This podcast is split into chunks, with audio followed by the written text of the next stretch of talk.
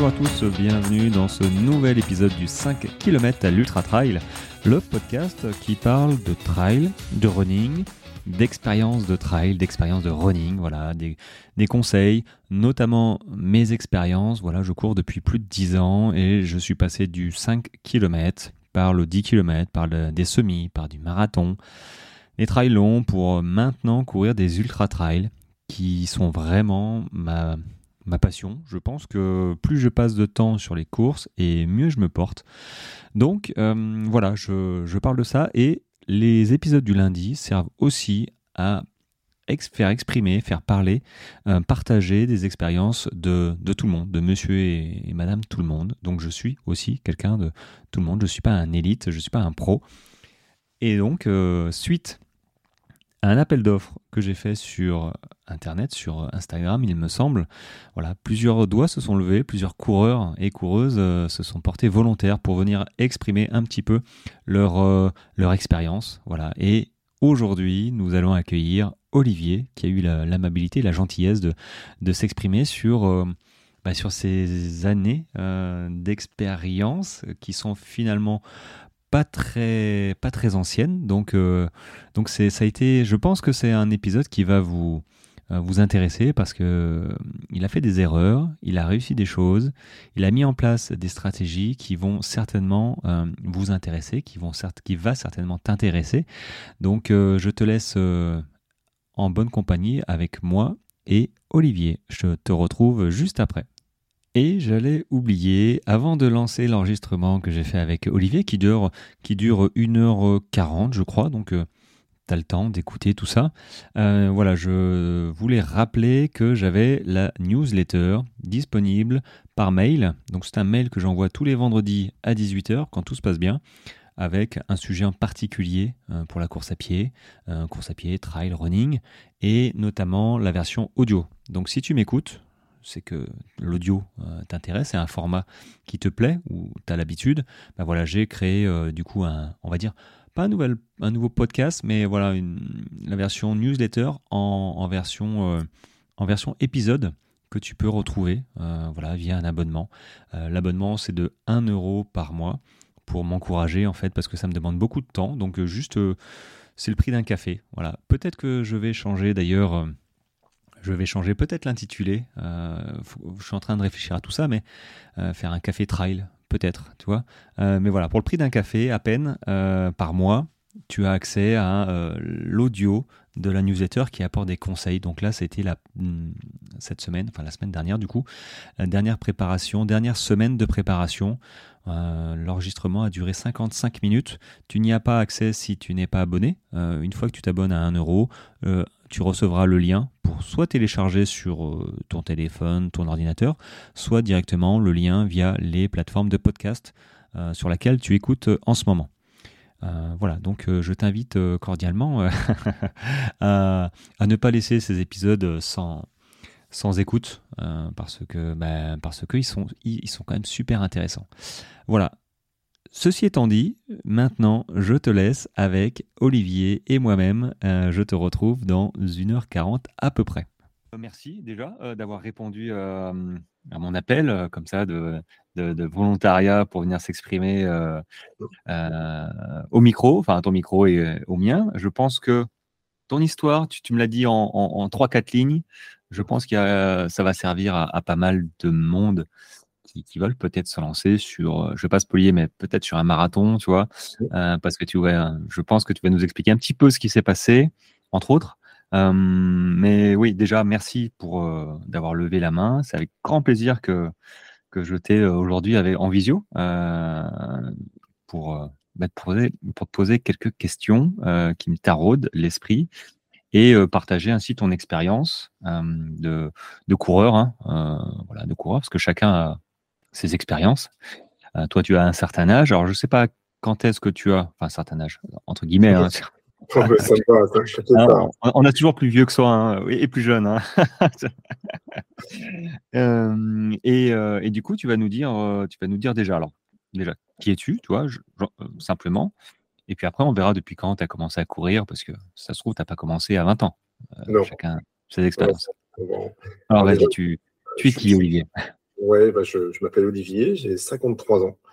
Je vis, euh, je vis dans, le, dans le Piémont euh, des Vosges, euh, en Alsace, dans les collines, dans les vignes. Et je, suis, bah, je suis le papa de deux merveilleuses filles.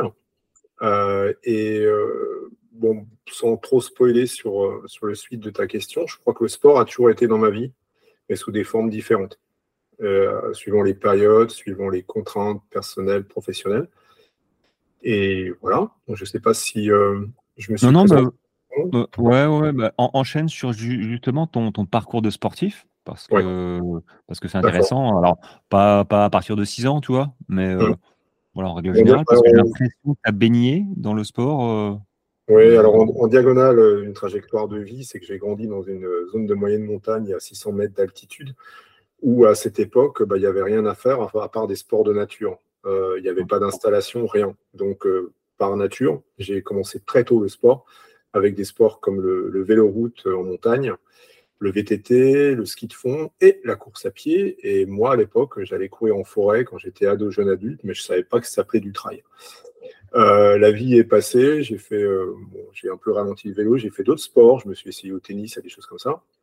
Et il y a, au début du confinement, ma grande fille euh, a voulu qu'on se mette à courir. Et donc, je me suis mis à courir avec elle. Il y avait très longtemps que je n'avais pas couru. Et en courant très doucement avec elle, parce qu'elle avait, euh, bon, elle avait, elle commençait, hein, donc il fallait courir très doucement. Elle avait quel âge? Alors, à l'époque, elle avait 16 euh, ans.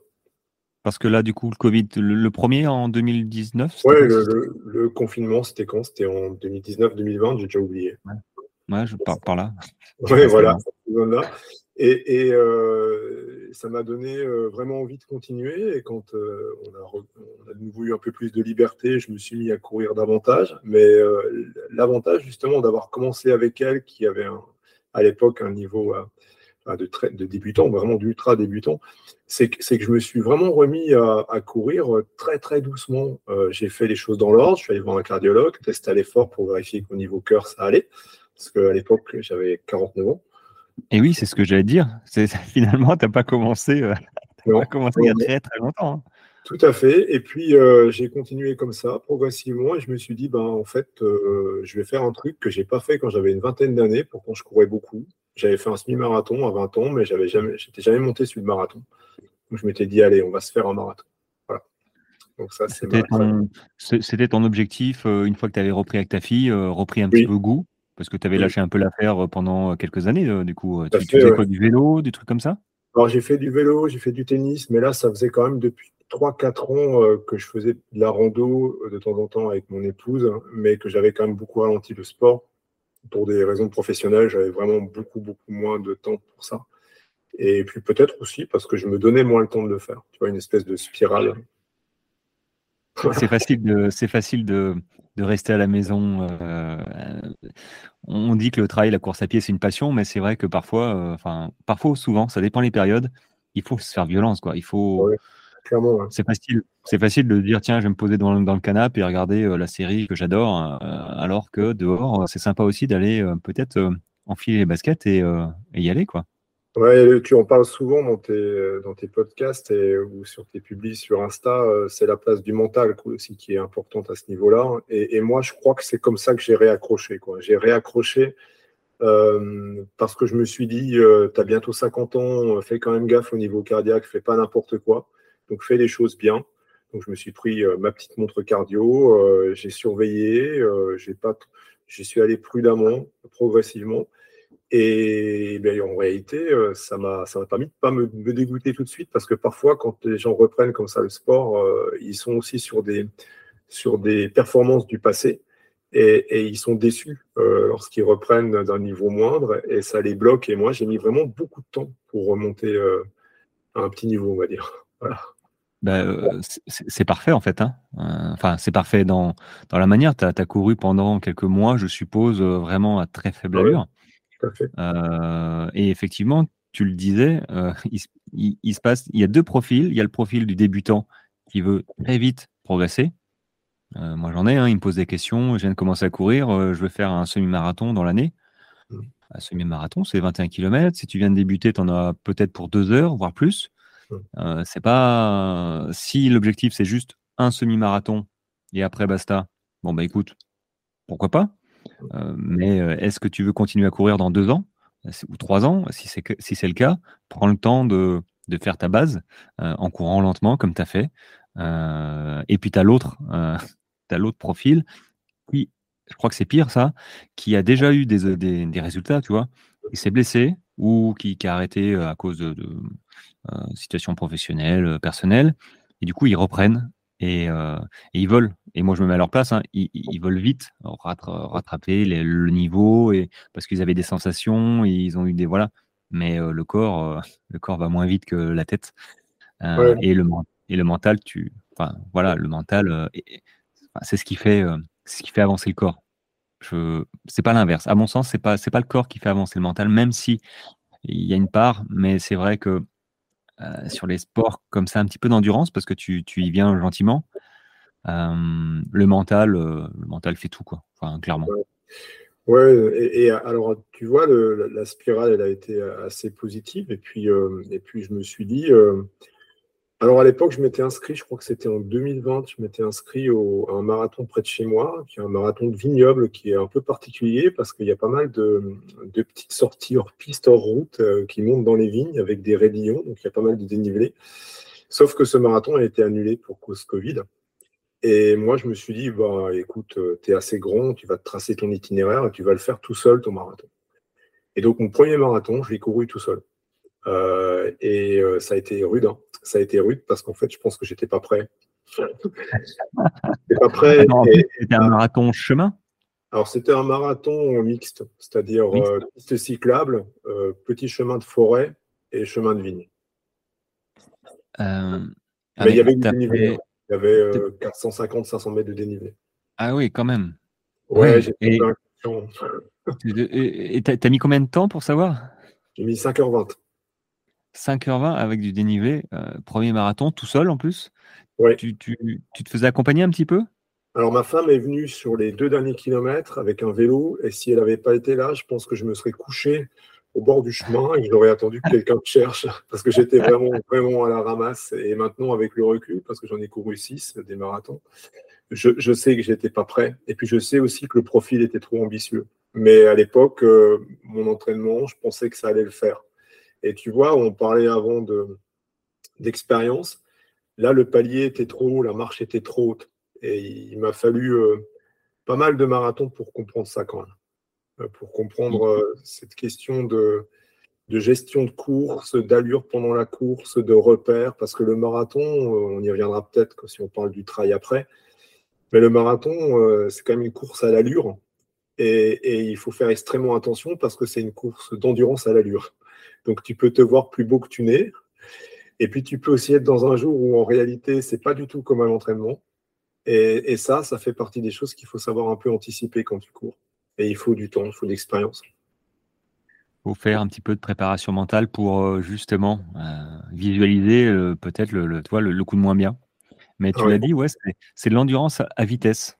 Et c'est vraiment une discipline spécifique, vraiment hein, par rapport au trail où on est plus. Alors là, je vais pas me faire des amis, mais c'est vrai que quand on est sur des, profils de, 70, 80 km, puis plus, on est plus sur des profils de randonneurs pressés, j'ai envie de dire, euh, où on prend le temps de prendre des photos, tu vois, parfois. Euh, euh, c'est pas. Après, il y a les premiers hein, qui, jouent le classement, il y a, d'autres qui veulent faire des perfs, mais c'est vrai que la majorité du peloton, c'est terminer et se faire plaisir.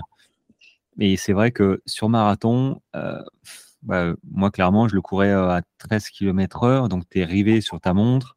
Tout à fait. et, et, sur l'allure, tu vois, il faut pas, faut pas se voir effectivement plus beau que tu ne l'es, parce que jusqu'au 24, 25e kilomètre, tu es plutôt bien si tu as fait un entraînement, on va dire, correct, valable. Mais après, si tu as été un petit peu en survitesse d'un de, petit kilomètre parce que tu étais bien, derrière, tu, tu ramasses les gars mais c'est pour ça, tu vois, que le, mon marathon euh, le mieux maîtrisé, ça a été sans doute celui de, ceux de cette année. J'en ai fait deux cette année. J'ai fait Paris euh, au printemps. Euh, j'adore ce marathon pour la ville, vraiment. Et puis, et puis j'ai fait celui du vignoble dont je te parlais avant près de chez moi, qui est très différent à cause du dénivelé, et puis il faisait très très chaud, donc c'était particulier. Mais à Paris, j'ai couru, je crois, mon premier marathon maîtrisé parce que je m'étais mis, je me connaissais au niveau cardiaque, au niveau sensation, et je m'étais mis vraiment des, des, des repères. je m'étais dit, tu vois, que je courais les, les 20 premiers bornes, je m'étais dit euh, en dessous de 150, entre 145 et 150 pulsations cardiaques. Et je m'étais donné une allure euh, aussi maximum. Je m'étais dit, tu vas pas plus vite que 5 minutes 10 au kilomètre. Et, ah, tu avais deux variables en fait, la fréquence et la vitesse? Eh oui, parce que, chez moi, euh, j'avais remarqué qu'en tout cas dans ma manière de courir, il m'était arrivé de sur certains marathons d'être dans, dans ma zone cible cardiaque mais je pense que c'est parce qu'à l'époque, j'avais pas encore une endurance fondamentale ou une, endurance assez forte euh, ou assez bonne. Et du coup, à la fin des marathons, au niveau musculaire, j'étais vraiment dans une souffrance très très forte. Et moi, je m'étais mis ça sur le, j'avais mis ça sur le registre de la, de la puissance musculaire justement, qui est quand même aussi liée à l'allure. Donc moi, euh, par exemple, actuellement, je peux courir euh, sans problème à 4 minutes 50 en étant dans des zones cardiaques assez faibles sur, sur une route plane. Mais c'est pas pour ça que je courrais à 4,50 sur un marathon. Ouais, c'est différent. Le, Parce que, déjà. Ouais, et puis, et puis il y a la partie musculaire aussi, c'est-à-dire que j'ai beaucoup progressé de ce côté-là. Mais il m'est arrivé sur certains marathons d'être bien au niveau cardiaque, d'être bien au niveau sensation, mais d'être quand même dans le dur au niveau musculaire à la fin. Et, ça, euh, paradoxalement, mais on y viendra peut-être, quand je me suis mis au trail, euh, bah, ça a aussi beaucoup aidé. Ça a, pris de la puissance. Oui, tout à fait. Et la puissance euh, s'allie avec euh, effectivement l'endurance. Mais alors, du coup, attends, as fait, tu m'as dit combien tu as fait de marathon 6 J'en ai fait 6, oui. 6 Ton premier marathon, parce que là, c'est assez rapproché quand même, j'ai l'impression. Ton premier marathon tout seul que tu as couru, c'était combien de temps après que tu as commencé là? Parce que j'ai l'impression que c'est assez rapide. Non, c'était quand même quasiment un an après. Ouais, c'est rapide, hein? C'est rapide. un an après. Donc ouais, tu as, bien ramassé, euh, normal, hein, euh, normal, en plus tu avais mis du dénivelé. Euh, là pour le coup, tu as bien vu ce qu'il fallait pas forcément faire dès le départ. Tu t'es pas blessé d'ailleurs? Alors, je, je, me suis blessé après, c'est-à-dire que ce marathon-là, je l'ai couru en juin. Après, les ailes ont commencé à pousser. Euh, je me suis senti euh, vraiment sur une piste d'envol euh, merveilleux. pas quelques jours après, hein, je pense, quelques semaines. Non, non, non, quelques jours. alors ça aussi, c'est rigolo, c'est que en fonction des, marathons ou des quelques trails longs que j'ai effectués, le dernier que j'ai couru, on y reviendra, c'est un 59 bornes en trail. J'étais, j'étais, mais alors, mille fois plus frais après ce trail, pourtant j'ai couru 7 heures qu'après mon premier marathon, j'ai couru 5h20 où j'étais vraiment, euh, enfin, j'étais à la ramasse le lendemain, j'avais vraiment beaucoup, beaucoup de mal à marcher. C'était dur. Euh, et euh, oui, donc le premier, je l'ai couru environ un an après. Je me suis senti m'envoler. J'ai couru beaucoup plus, j'ai couru n'importe comment aussi, on y reviendra peut-être. J'ai suivi des plans d'entraînement qui, à mon avis, étaient très mauvais. Et, tu te préparais, pardon, tu te préparais à ce moment-là Pourquoi Pour réenchaîner sur un marathon? Ouais, enfin, je me préparais, euh, enfin, je, courais en me disant, euh, tu vois, c'était, c'était, euh, on était quelque part, on était en juin. Oui, voilà, c'est, je me souviens. J'ai couru mon premier marathon en juin, je crois que c'était l'année 2020, je crois. Et c'est l'année où le marathon de Paris avait été décalé en octobre à cause du Covid. Ils ont couru le 17 octobre en marathon. Et moi, je me suis dit, bah, écoute, tu as couru ton marathon tout seul, euh, maintenant c'est bon, tu vas enchaîner avec le marathon de Paris. Quatre mois plus tard. Allez, vas-y. J'ai suivi leur plan d'entraînement, euh, ça s'est passé, je ne me suis pas blessé. Le marathon de Paris, je l'ai couru à peu près comme je pensais le courir, en finissant un peu dans le dur, mais pas trop non plus.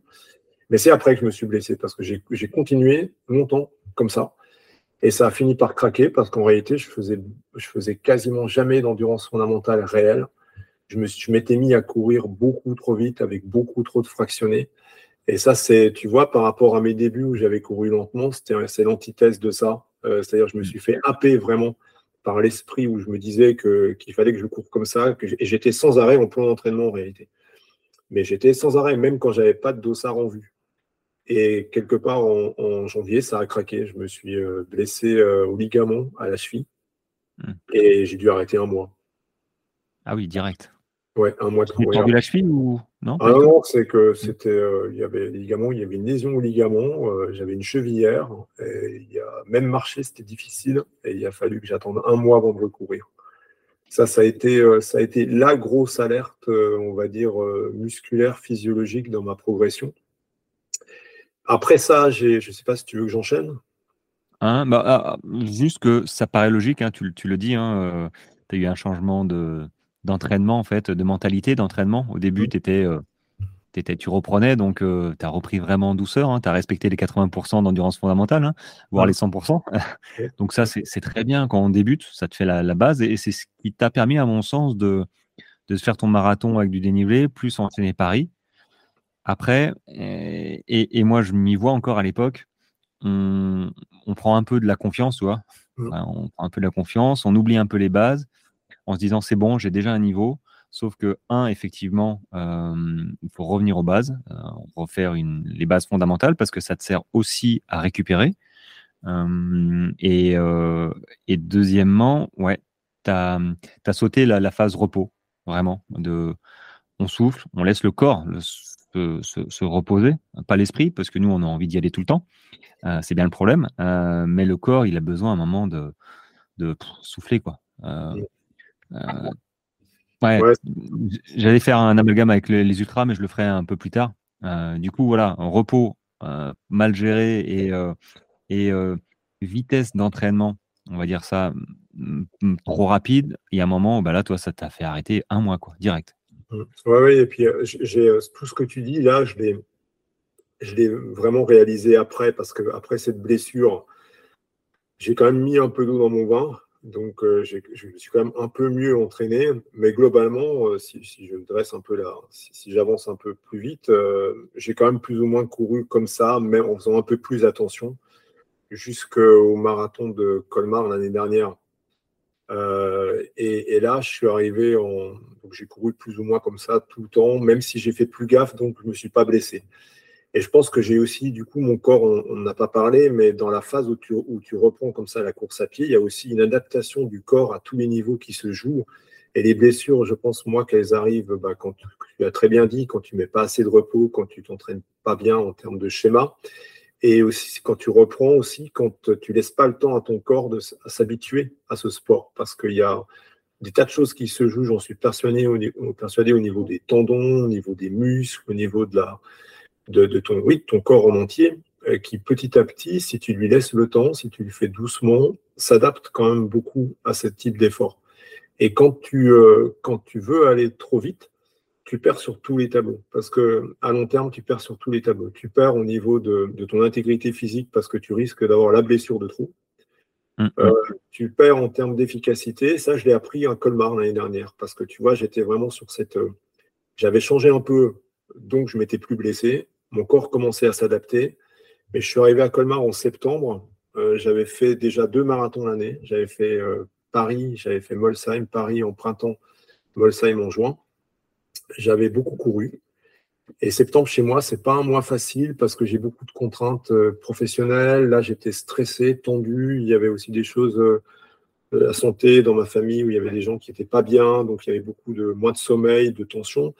Et je suis arrivé à Colmar, euh, je savais quasiment avec le recul en y arrivant que j'aurais pas dû le faire ce marathon. Mais je me suis quand même aligné.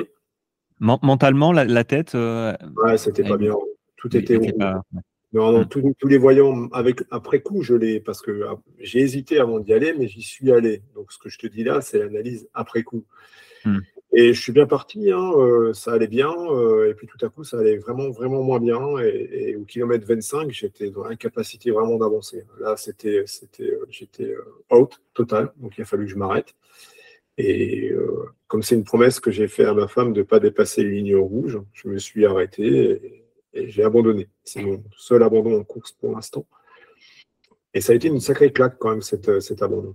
Une grosse remise en question. Train de couper. Euh, attends, tu m'entends? Oui, je t'entends. Est-ce que tu m'as entendu? Ou... Non, je après le kilomètre 25, je, je ferai un petit cote.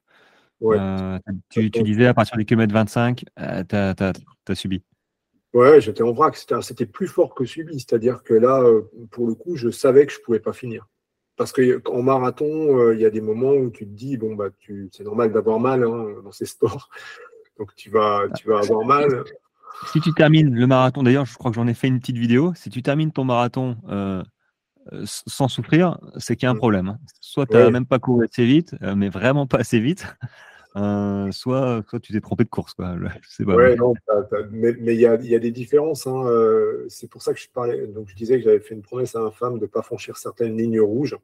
Parce que c'est important ça. Et là, je sentais qu'il y en avait une. De toute façon, j'étais pas capable de finir. J'étais pas capable de le finir. Je l'ai senti. Je me connaissais assez pour savoir que c'était un abandon euh, obligatoire. Et, ça m'a mis une, sacrée claque parce que je me suis demandé, mais pourquoi? Et tu vois, on n'a pas forcément sur le coup la lucidité parce que maintenant, ça me paraît gros comme une maison. Maintenant, je me dis, mais Olivier, en fait, euh, la bonne question, c'est comment tu aurais pu le finir? C'était impossible de le finir. Tu étais en surentraînement, tu, clairement. Tu avais trop couru cette année-là de course en t'entraînant trop et mal même si tu avais fait des efforts par rapport à ta blessure, c'était toujours pas bon. Euh, tu étais dans une situation mentale où tu n'aurais jamais dû prendre ce dossard parce que tu n'étais pas en état de. Et puis tu n'avais pas la tête à ça. Et alors, peut-être même qu'en plus, je l'ai mal géré la course, mais ça, je ne me rappelle plus. quoi. Il y avait tellement de voyants au rouge que celui-là, je ne l'ai même pas considéré. Tu as abandonné à quel kilomètre? 25. 25 Ah ouais, quand, quand tu sais qu'il t'en reste 17 derrière oui, euh, c'est-à-dire qu'à 35, j'aurais peut-être insisté, mais à 25, non. Il faut, savoir après si tu as envie de courir derrière ou euh, si euh, tu veux tout donner, quitte à mettre ta santé un petit peu en péril. Hein, voilà, ça c'est une question qu'il faut se poser hein, quand on s'engage sur ce genre de truc. Pas de truc, de course. Mais tu vois, ta question de, effectivement, ça demande du temps au corps de s'adapter à une nouvelle pratique, surtout la course à pied. C'est que pourquoi on dit qu'il faut courir lentement? C'est pour développer les fibres lentes, celles qui vont te servir de base, euh, celles qui fonctionnent euh, avec les, lipides, euh, notamment les graisses. Et que quand tu cours un tout petit peu trop vite, je ne sais pas, moi, ma, vitesse d'endurance fondamentale, on est plus à 11 km heure, mais souvent, j'étais à, 12, 12,5. Mmh. Donc, juste au-dessus, ben, la filière énergétique ne fonctionne plus la même. Euh, on passe un petit peu sur, euh, sur les glucides, on passe un petit peu sur les fibres un peu plus rapides. Donc du coup, on développe beaucoup moins les fibres lentes. Et ça, c'est quand même un petit peu pénible. Et, deuxièmement, c'est qu'on se fatigue, en fait, sans s'en apercevoir, à courir à 12, 12,5, enfin à son allure juste un petit peu au-dessus. Et sans s'en apercevoir, on, on, a moins de jus, on a moins de motivation aussi parce que on se fatigue petit à petit. Il y a un moment où on se dit je comprends pas, je n'arrive plus à progresser. parce que la base, euh, bah, elle, est, plus là en fait. On court entre deux vitesses et c'est pas bon. Ouais, c'est tout à fait ça et c'est vraiment euh, très marquant ce que tu dis parce que ça, ça, résonne vraiment par rapport à mon expérience parce que surtout maintenant que j'ai changé et que je fais autrement, on en reparlera peut-être après, je vois sacrément la différence et, euh, à l'époque, il y a, là, pour le coup, je ne me pensais pas vulnérable à ça, mais je me rends compte que je l'ai dû être un petit peu quand même, parce qu'il y avait cette question d'allure moyenne sur Strava, par exemple, euh, qui est quand même vraiment ridicule. Et, je me rends compte que c'était pas par rapport aux autres, parce que j'ai pas ce, rapport-là. Je veux dire, moi, je m'en fiche hein, de, mon allure moyenne, de ce qui va être affiché. C'était par rapport à moi-même, parce que je suis quand même très compétiteur par rapport à moi-même. Et donc, euh, mes courses lentes, comme tu le dis, en réalité, elles n'étaient pas assez lentes. Et quand, et quand euh, ce qui a changé après ma blessure, c'est que j'ai cru mettre en place des courses lentes pour récupérer, sauf que mes courses lentes étaient trop rapides encore. Et c'est comme ça que de manière plus insidieuse, parce que j'ai pas eu de blessure brutale comme en janvier euh, quand j'étais vraiment trop à côté de la plaque, et eh ben ça, ça a monté, monté, monté jusqu'à exploser en septembre. Et, c'était un sacré crash, mais j'en avais sûrement besoin. Tu le, enfin, je, le dis souvent. Euh, là, je suis en train de mettre en place une méthode et, j'en parle souvent. C'est que l'endurance fondamentale, c'est une allure spécifique. C'est une allure à part entière. Souvent, on dit l'endurance fondamentale, c'est le footing euh, cool, respiration euh, à l'aise. Mais non, enfin, oui et non.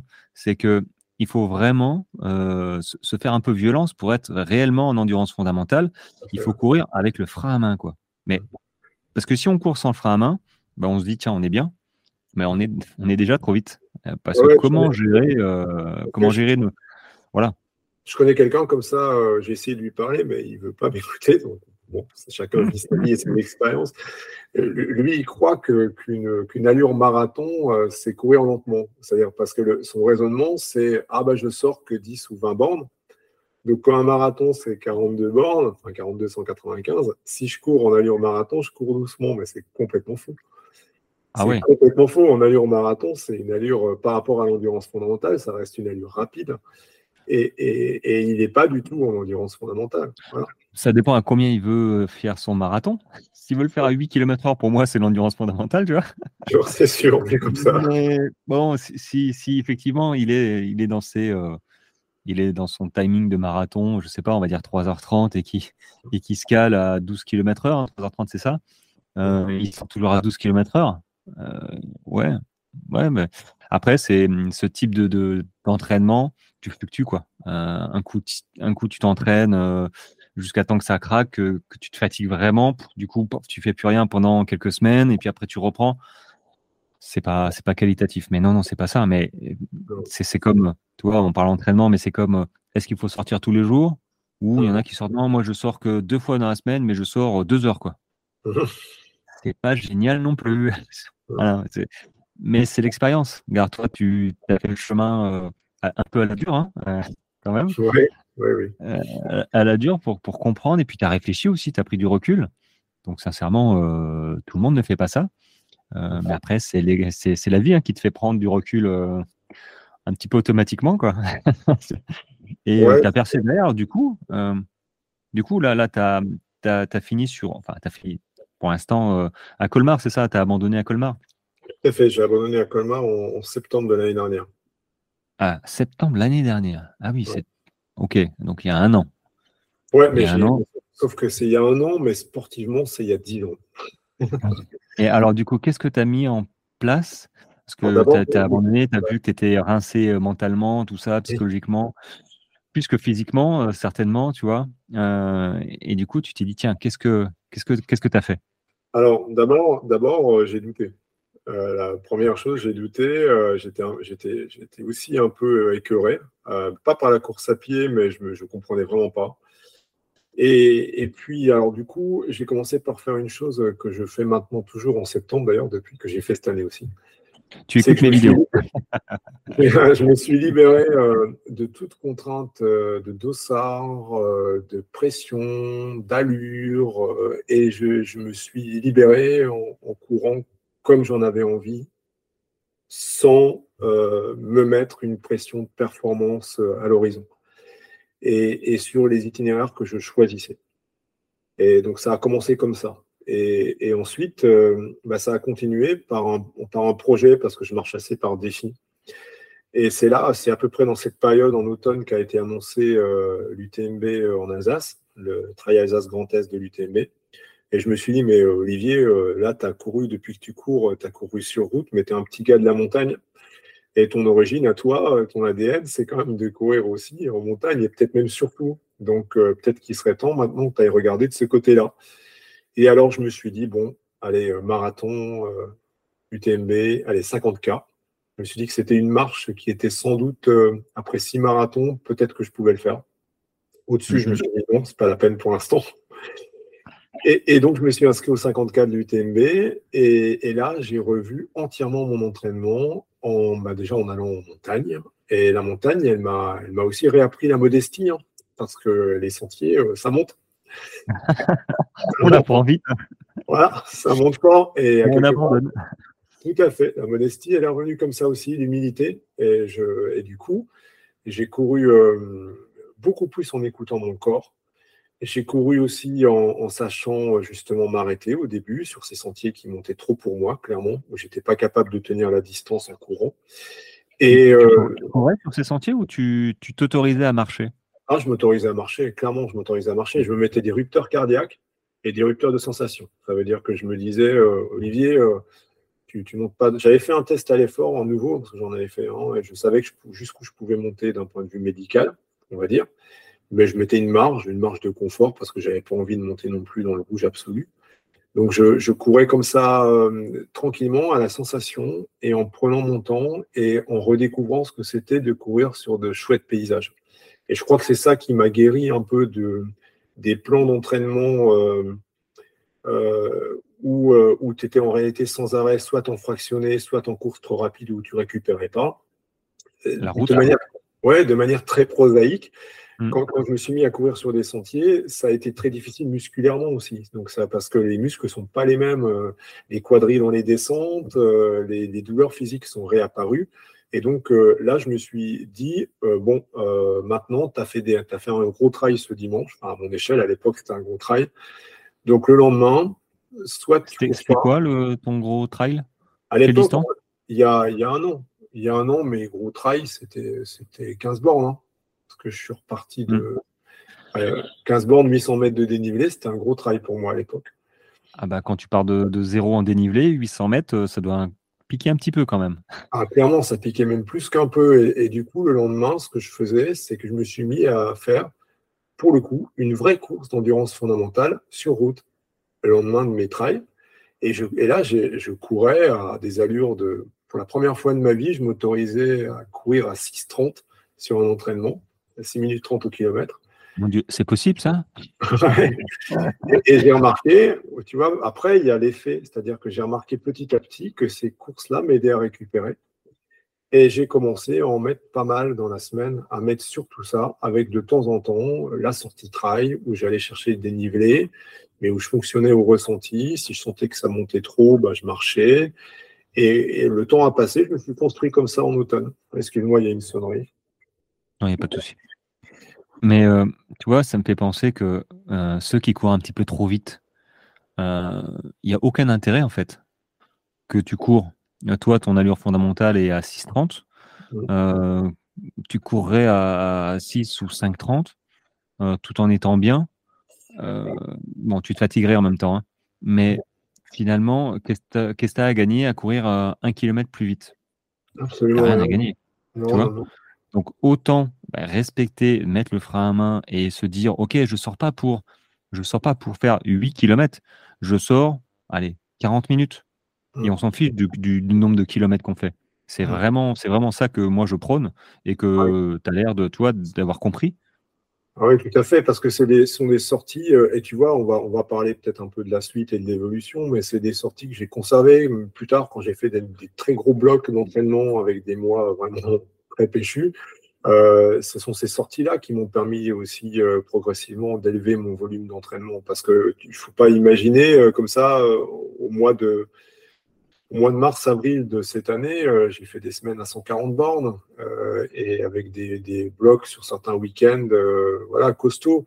Mais tu peux jamais, enfin moi, en tout cas, je ne peux pas digérer ça sans glisser à quelque part des courses de récup. Autrement, c'était, enfin, même, je crois que je n'ai jamais fait 140 km. Ah non, par mois? Non, non, euh, par semaine. Par semaine, ah ouais. 140 km par semaine, tu vois, je crois que je n'ai jamais dû faire 140 km par semaine, tu vois. Euh, c'est chaud, hein, tu vois. Tu, déjà, il faut avoir du temps hein, pour enquiller 140 km. Et euh, surtout, pas se blesser, ouais. Pas se blesser. Et... Mais alors, du coup, pardon, excuse-moi. Non, non, mais je, suis en train de me poser la question de la nutrition, parce que quand on s'entraîne comme ça, il faut, faut quand même euh, faire les choses intelligemment derrière, sinon ça va coincer aussi. Tu avais euh, l'hydratation? Ah oui, c'est extrêmement important, bien sûr. C'est-à-dire que l'hydratation, il y a intérêt de passer un autre cap parce que euh, il, faut vraiment, il faut vraiment faire attention à ça.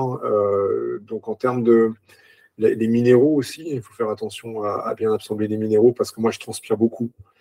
Donc, euh, j'ai fait aussi attention à ce, dans ce registre-là. Et puis, l'alimentation, euh, clairement, c'est là qu'il faut commencer aussi à regarder raisonnablement en triant parce qu'il y, y, a à boire et à manger au niveau de la complémentation. Euh, parce que ça aussi, c'est quelque chose qui a profondément changé entre mes débuts et maintenant. Et j'en vois l'effet physique. C'est qu'au début, quand j'ai commencé à, après mon premier marathon tout seul dans mes vignes, euh, quand j'ai commencé à courir plus, euh, je me suis mis à perdre du poids. Euh, et c'était, ça, c'était, ça semblait, enfin vraiment, hein, je suis descendu. Et maintenant que je cours en finale plus, que je cours, que je vise des distances plus longues et que je m'entraîne davantage, bah, j'ai repris du poids.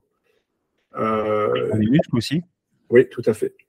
Et, je pense que l'alimentation, c'est clair, hein. c'est clair que quand tu commences à augmenter tes volumes d'entraînement, si jamais tu n'as pas une alimentation correcte, une hydratation correcte, je pense que ça finit mal aussi, assez rapidement. Mais, mais je pense que ouais, l'alimentation, c'est une chose, mais je pense que toi, le plus important quand tu débutes comme ça, c'est vraiment l'hydratation. Parce que c'est ce qui te permet, après chaque séance et pendant tes séances, euh, d'hydrater tout ce qui est tendons, muscles, ligaments. Et, ça, c'est vraiment. Quand on augmente comme ça, parce que 140 km, tu n'es pas venu non plus du jour au lendemain à 140 km sur ton bloc. Hein, euh, ça aussi, la progressivité. Mais n'empêche que, même en respectant la progressivité, si, euh, si tu bois pas ton, ton verre d'eau, à la, ton grand verre d'eau à la fin de ta séance et que tu continues pas à enchaîner tous les jours, bah, il y a les ligaments, il y a les douleurs musculaires qui arrivent, qui te font arrêter quelques jours. Donc, ouais, ouais, ouais. Non, c'est sûr. Hein. Et, tu vois, je me suis. donc, c'est comme ça que je suis revenu à la course avec le trail et je me suis mis un premier dossard l'année dernière. Je me suis mis un dossard fin novembre. C'est une course près de chez moi qui s'appelle la Landsberg. C'est un trail de 25 km. Et c'était au final mon premier dossard sur un trail, parce que même si j'étais un, petit garçon qui courait dans la montagne, j'avais jamais fait de trail avec un dossard à l'époque. Et j'ai adoré. J'ai adoré cette course. Au départ, j'y suis allé euh, sans aucun objectif de temps, de performance. Je me suis dit, tu vas, tu prends un dossard, tu prends de l'expérience, tu apprends à courir avec un dossard, tu apprends les codes du trail. Euh. alors, la distance est un peu courte pour moi. À l'époque, ça allait, mais je sais que c'est pas là que je serai le plus performant dans ma manière de courir. Euh, mais je me suis amusé, je me suis amusé, euh, j'ai adoré, j'ai trouvé ça ludique. Et, je me suis dit, ben, actuellement, je vais essayer de faire encore peut-être un marathon dans l'année, euh, mais je vais, je vais avancer vers le trail. 25 km, c'est plutôt c'est bien comme type de course pour voir un petit peu le, la gestion de course, le, sac. Tu avais un sac d'hydratation peut-être? Oui. 25 km ouais déjà. Donc, comment la pipette, la gourde, qu'est-ce que, est-ce que je prends une poche à eau Qu'est-ce que je commence à manger? Parce que voilà. Euh, est-ce que tu prends des, tu sais, des gélules de sodium euh, électrolyte avec toi? Euh, À l'époque, non.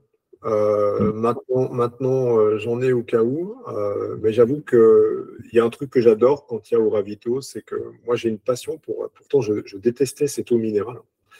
Vraiment, je la détestais, je la trouvais infecte, mais. Euh, je, ouais, bah ouais, je l'ai testée à l'UTMB. Et écoute, le truc, c'est qu'elle c'est qu'elle me réussit, euh, même quand mon estomac est un peu en vrac, on va dire. Ce que j'ai aussi appris à gérer, on en reparlera peut-être, j'ai appris à gérer cet aspect-là. Mais, mais, elle me réussit, et du coup, euh, comme elle est en plus assez minéralisée, euh, ça fonctionne pour l'instant pas mal. Moi, c'est ce qui m'a permis de, franchir des caps, en fait, la ceinture. Mais ceinture, mais euh, en fait, voilà, moi j'étais marin avant, donc euh, à bord et compagnie. On, a on avait de la cristalline et je buvais pas plus d'eau que ça. Et de fil en aiguille, en me renseignant, j'ai dit tiens, la ceinture euh, recommandée pour la course à pied. Ok, ben du coup, j'ai bu que de ça. je crois que je buvais plus d'eau quasiment. C'est pas à faire non plus, parce mmh. que pour les reins, bon, ça va, j'ai pas eu de problème. Mais voilà, il faut mixer, euh, et puis bien mixer. Mais du coup, ça m'a fait boire pendant, euh, je buvais ma bouteille d'eau euh, dans la journée. bon, j'allais aux toilettes trois fois par jour, j'en pouvais plus. enfin, trois fois, ouais, plus. je buvais, j'éliminais, quoi. Hein, voilà. Et, et c'est ce qui m'a permis, moi, de, d'enchaîner. Et clairement, j'ai le souvenir de mes sorties faisaient 12-13 km parfois. Donc, c'était des sorties qui commençaient à être longues pour moi. Et le lendemain, généralement, j'arrivais pas à, recourir parce que, enfin, j'arrivais pas, pas envie, j'avais les jambes lourdes. Et pas du jour au lendemain, mais presque le fait d'avoir bu. Alors là, c'est la ceinture, mais je pense que juste bu vraiment correctement, euh, un litre et demi, voire deux litres par jour, bah, j'ai pu enchaîner. Voilà, j'ai pu enchaîner. J'ai vraiment senti que bah, c'était cool euh, de pouvoir recourir, euh, de ne pas être limité physiquement. Après, faut faire attention, mais mais ça, ça a permis de, ça m'a permis de franchir un petit, un petit step. Donc, je suppose que toi, la ceinture, maintenant, tu la bois. Alors, moi, je la buvais chaude, froide, plus de problème. Hein. Ouais, j'en prends euh, quand je sors euh, sur une sortie. Euh, bah, si je prends par exemple deux flasques, hein, j'en ai souvent une d'eau plate et une de ceinture. Parce que j'aime bien avoir aussi un peu d'eau plate quand même. Et quand je rentre d'une sortie, même courte en général, je me prends un petit verre de ceinture, un grand verre mmh. plutôt de ceinture. Et après, je prends de l'eau plate. C'est ce que tu disais avant. Il faut faire attention au niveau rénal quand même. Et puis, elle, contient aussi justement beaucoup, beaucoup de minéraux. Donc, il faut que le corps puisse. Donc, à certains moments, c'est bien, mais pas trop. Par contre, dans, l'exercice d'un trail, c'est bien aussi au niveau de l'estomac. Alors, il y a, y a, des personnes qui supportent pas les eaux pétillantes quand ils courent. Alors ça, ça rejoint aussi plein de choses que tu dis souvent. Il faut de toute façon tester ces choses. Il faut tester ces choses à l'entraînement. Il ne faut pas, expérimenter ça sur une course qui a un gros objectif parce qu'autrement, ça risque de te mettre en vrac et tu, euh, peux, ne jamais revenir dedans. Surtout l'eau gazeuse, enfin avec les bulles là. Euh, alors moi, la ceinture, je laissais la petite bouteille ouverte dans le frigo que les bulles elles partent. Et du coup, non, parce que sinon, tu as ta flasque. Euh, dès que tu veux boire, tu te prends euh, la pression dans la tronche. ça, ça c'est la première fois que j'ai fait ça, ça me, fait rire parce que la première fois que j'en ai mis dans une flasque, je ne me suis pas méfié euh, comme un guignol. Et, j'aurais bien dû voir que la flasque avait une tête bizarre, mais j'étais pas très lucide. Et je te raconte pas ce qui s'est passé quand j'ai mis la bouche au-dessus de la flasque pour boire. J'ai pris tous les dégâts dans la bouche, ça m'a fait rire tout seul dans la forêt. Il vaut mieux être tout seul. Là. Ouais, il vaut mieux être tout seul. Très bien. Il vaut mieux être tout seul. C'était pas. Et, Alors, du coup, tu, cours, tu cours quoi avec non ceinture Rio. Oui. Alors ça, là, pour le coup, quand, quand, je pars sur un trail long, euh, sur une course de 50 bornes ou au-delà, en septembre dernier, j'ai couru plus. Euh, en, typiquement, dans ma zone de départ, j'ai une flasque de ceinture et j'ai une flasque euh, d'eau avec un, truc énergétique à l'intérieur. Alors moi, Ils sont isotoniques? Ouais, pour moi j'aime assez NAC. Hein. Euh, hmm. J'utilise NAC, euh, bah, mais je suis ouvert à d'autres essais. Hein. J'utilise NAC parce que je l'ai testé et que ça me va. Mais par exemple, la boisson énergétique NAC, je la prends qu'au début, dans une flasque. Et en général, après, je fais gaffe parce que je trouve que, enfin, je prends autre chose parce que je, elle, a tendance à me, à me torpiller un peu l'estomac si je la bois sur toute une course. Euh, elle, est un peu sucrée, non? Ouais, à mon avis, elle est, de toute façon, elle est trop sucrée, je pense. Enfin, peut-être pas au niveau composition, hein, mais en tout cas pour moi, qui a un estomac assez fragile, je sais qu'il faut que je fasse super gaffe avec le sucre en course.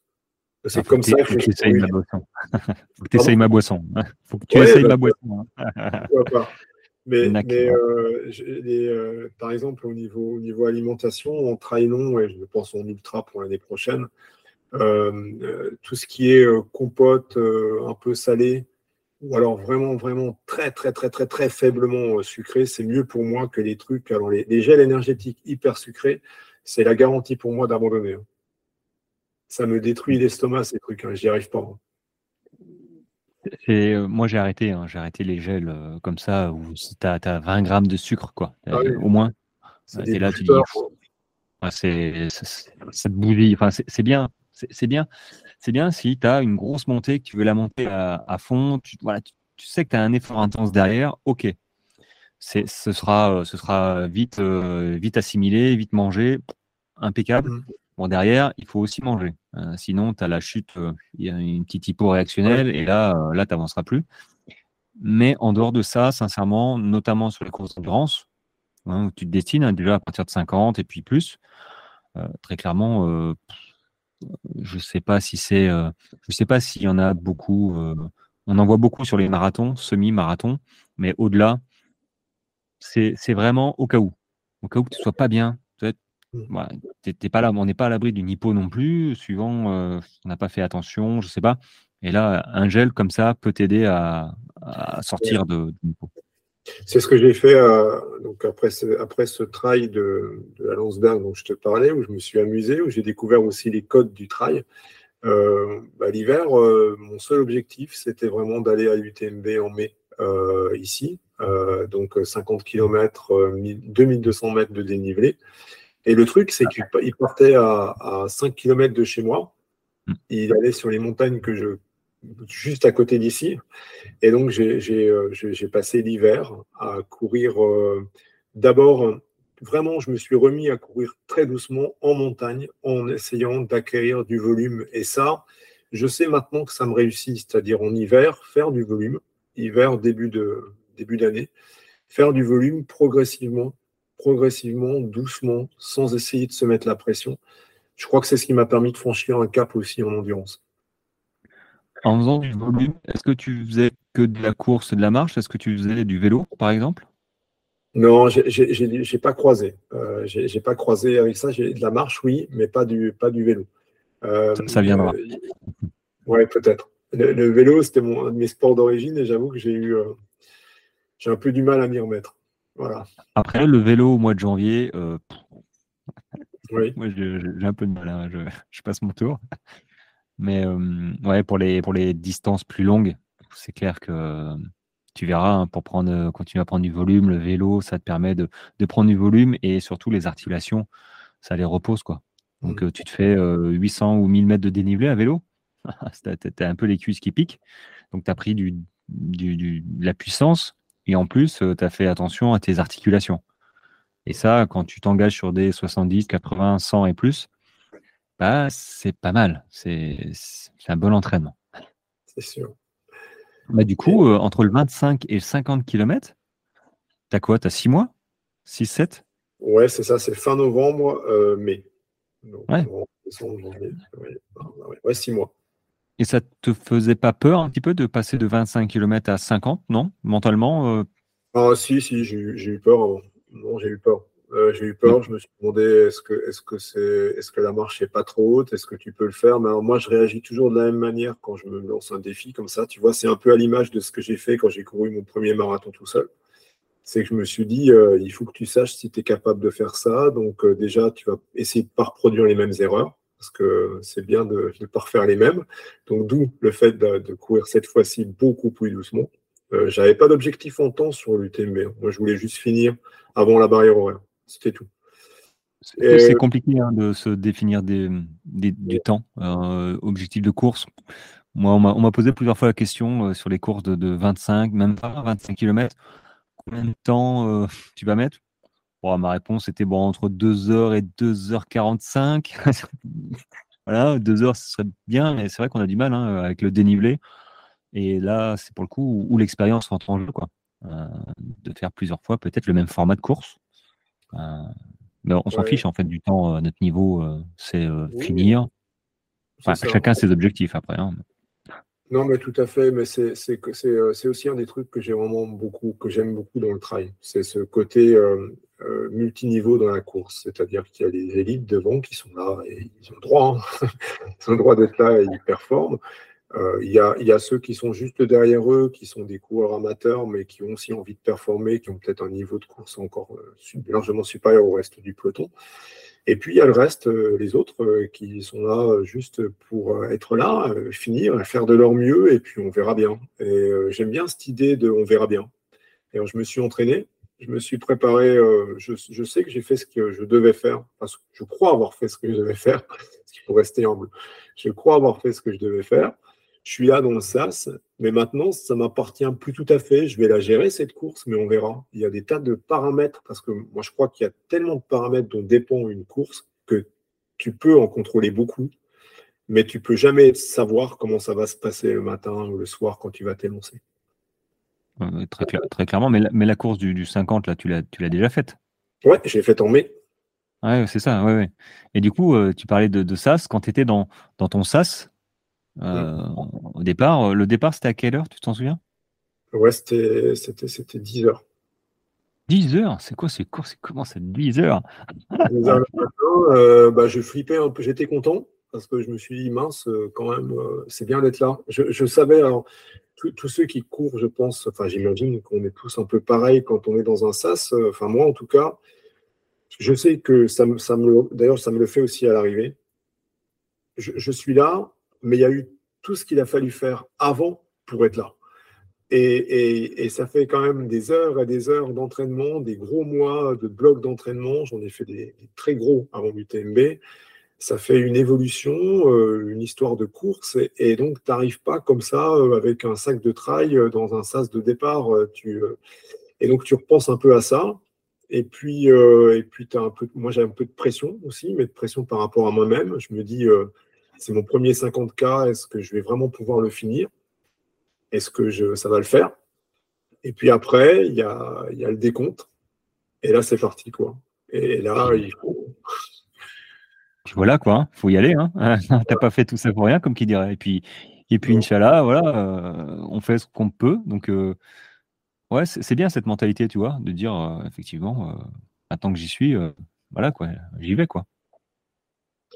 Et, la course, écoute, elle, était à peu près ce que je croyais. je, la termine. J'ai pris mon temps au ravito. Hein. Ça aussi, c'est un truc que je découvrais, les ravitaux, pour le coup moi, j'ai pris mon temps au ravito parce que comme je n'avais pas d'objectif euh, de, classement ou autre, je me suis dit, euh, bon, bah, tu vas assurer, là, tu vas un peu te poser à ces ravitaux, tu vas bien t'hydrater, euh, bien te nourrir, tu vas essayer de ne pas faire le guignol à ce niveau-là.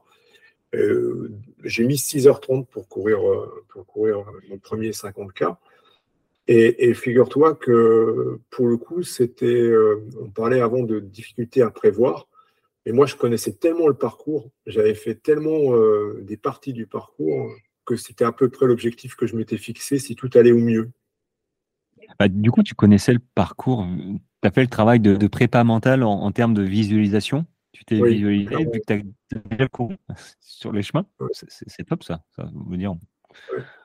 Ah ouais, je m'étais même fait alors un truc que j'aime bien. Euh, il y a des courses après que j'ai pas reconnu où c'était plus difficile, mais euh, je, m'étais mis tu vois, on parlait avant de marcher ou de courir.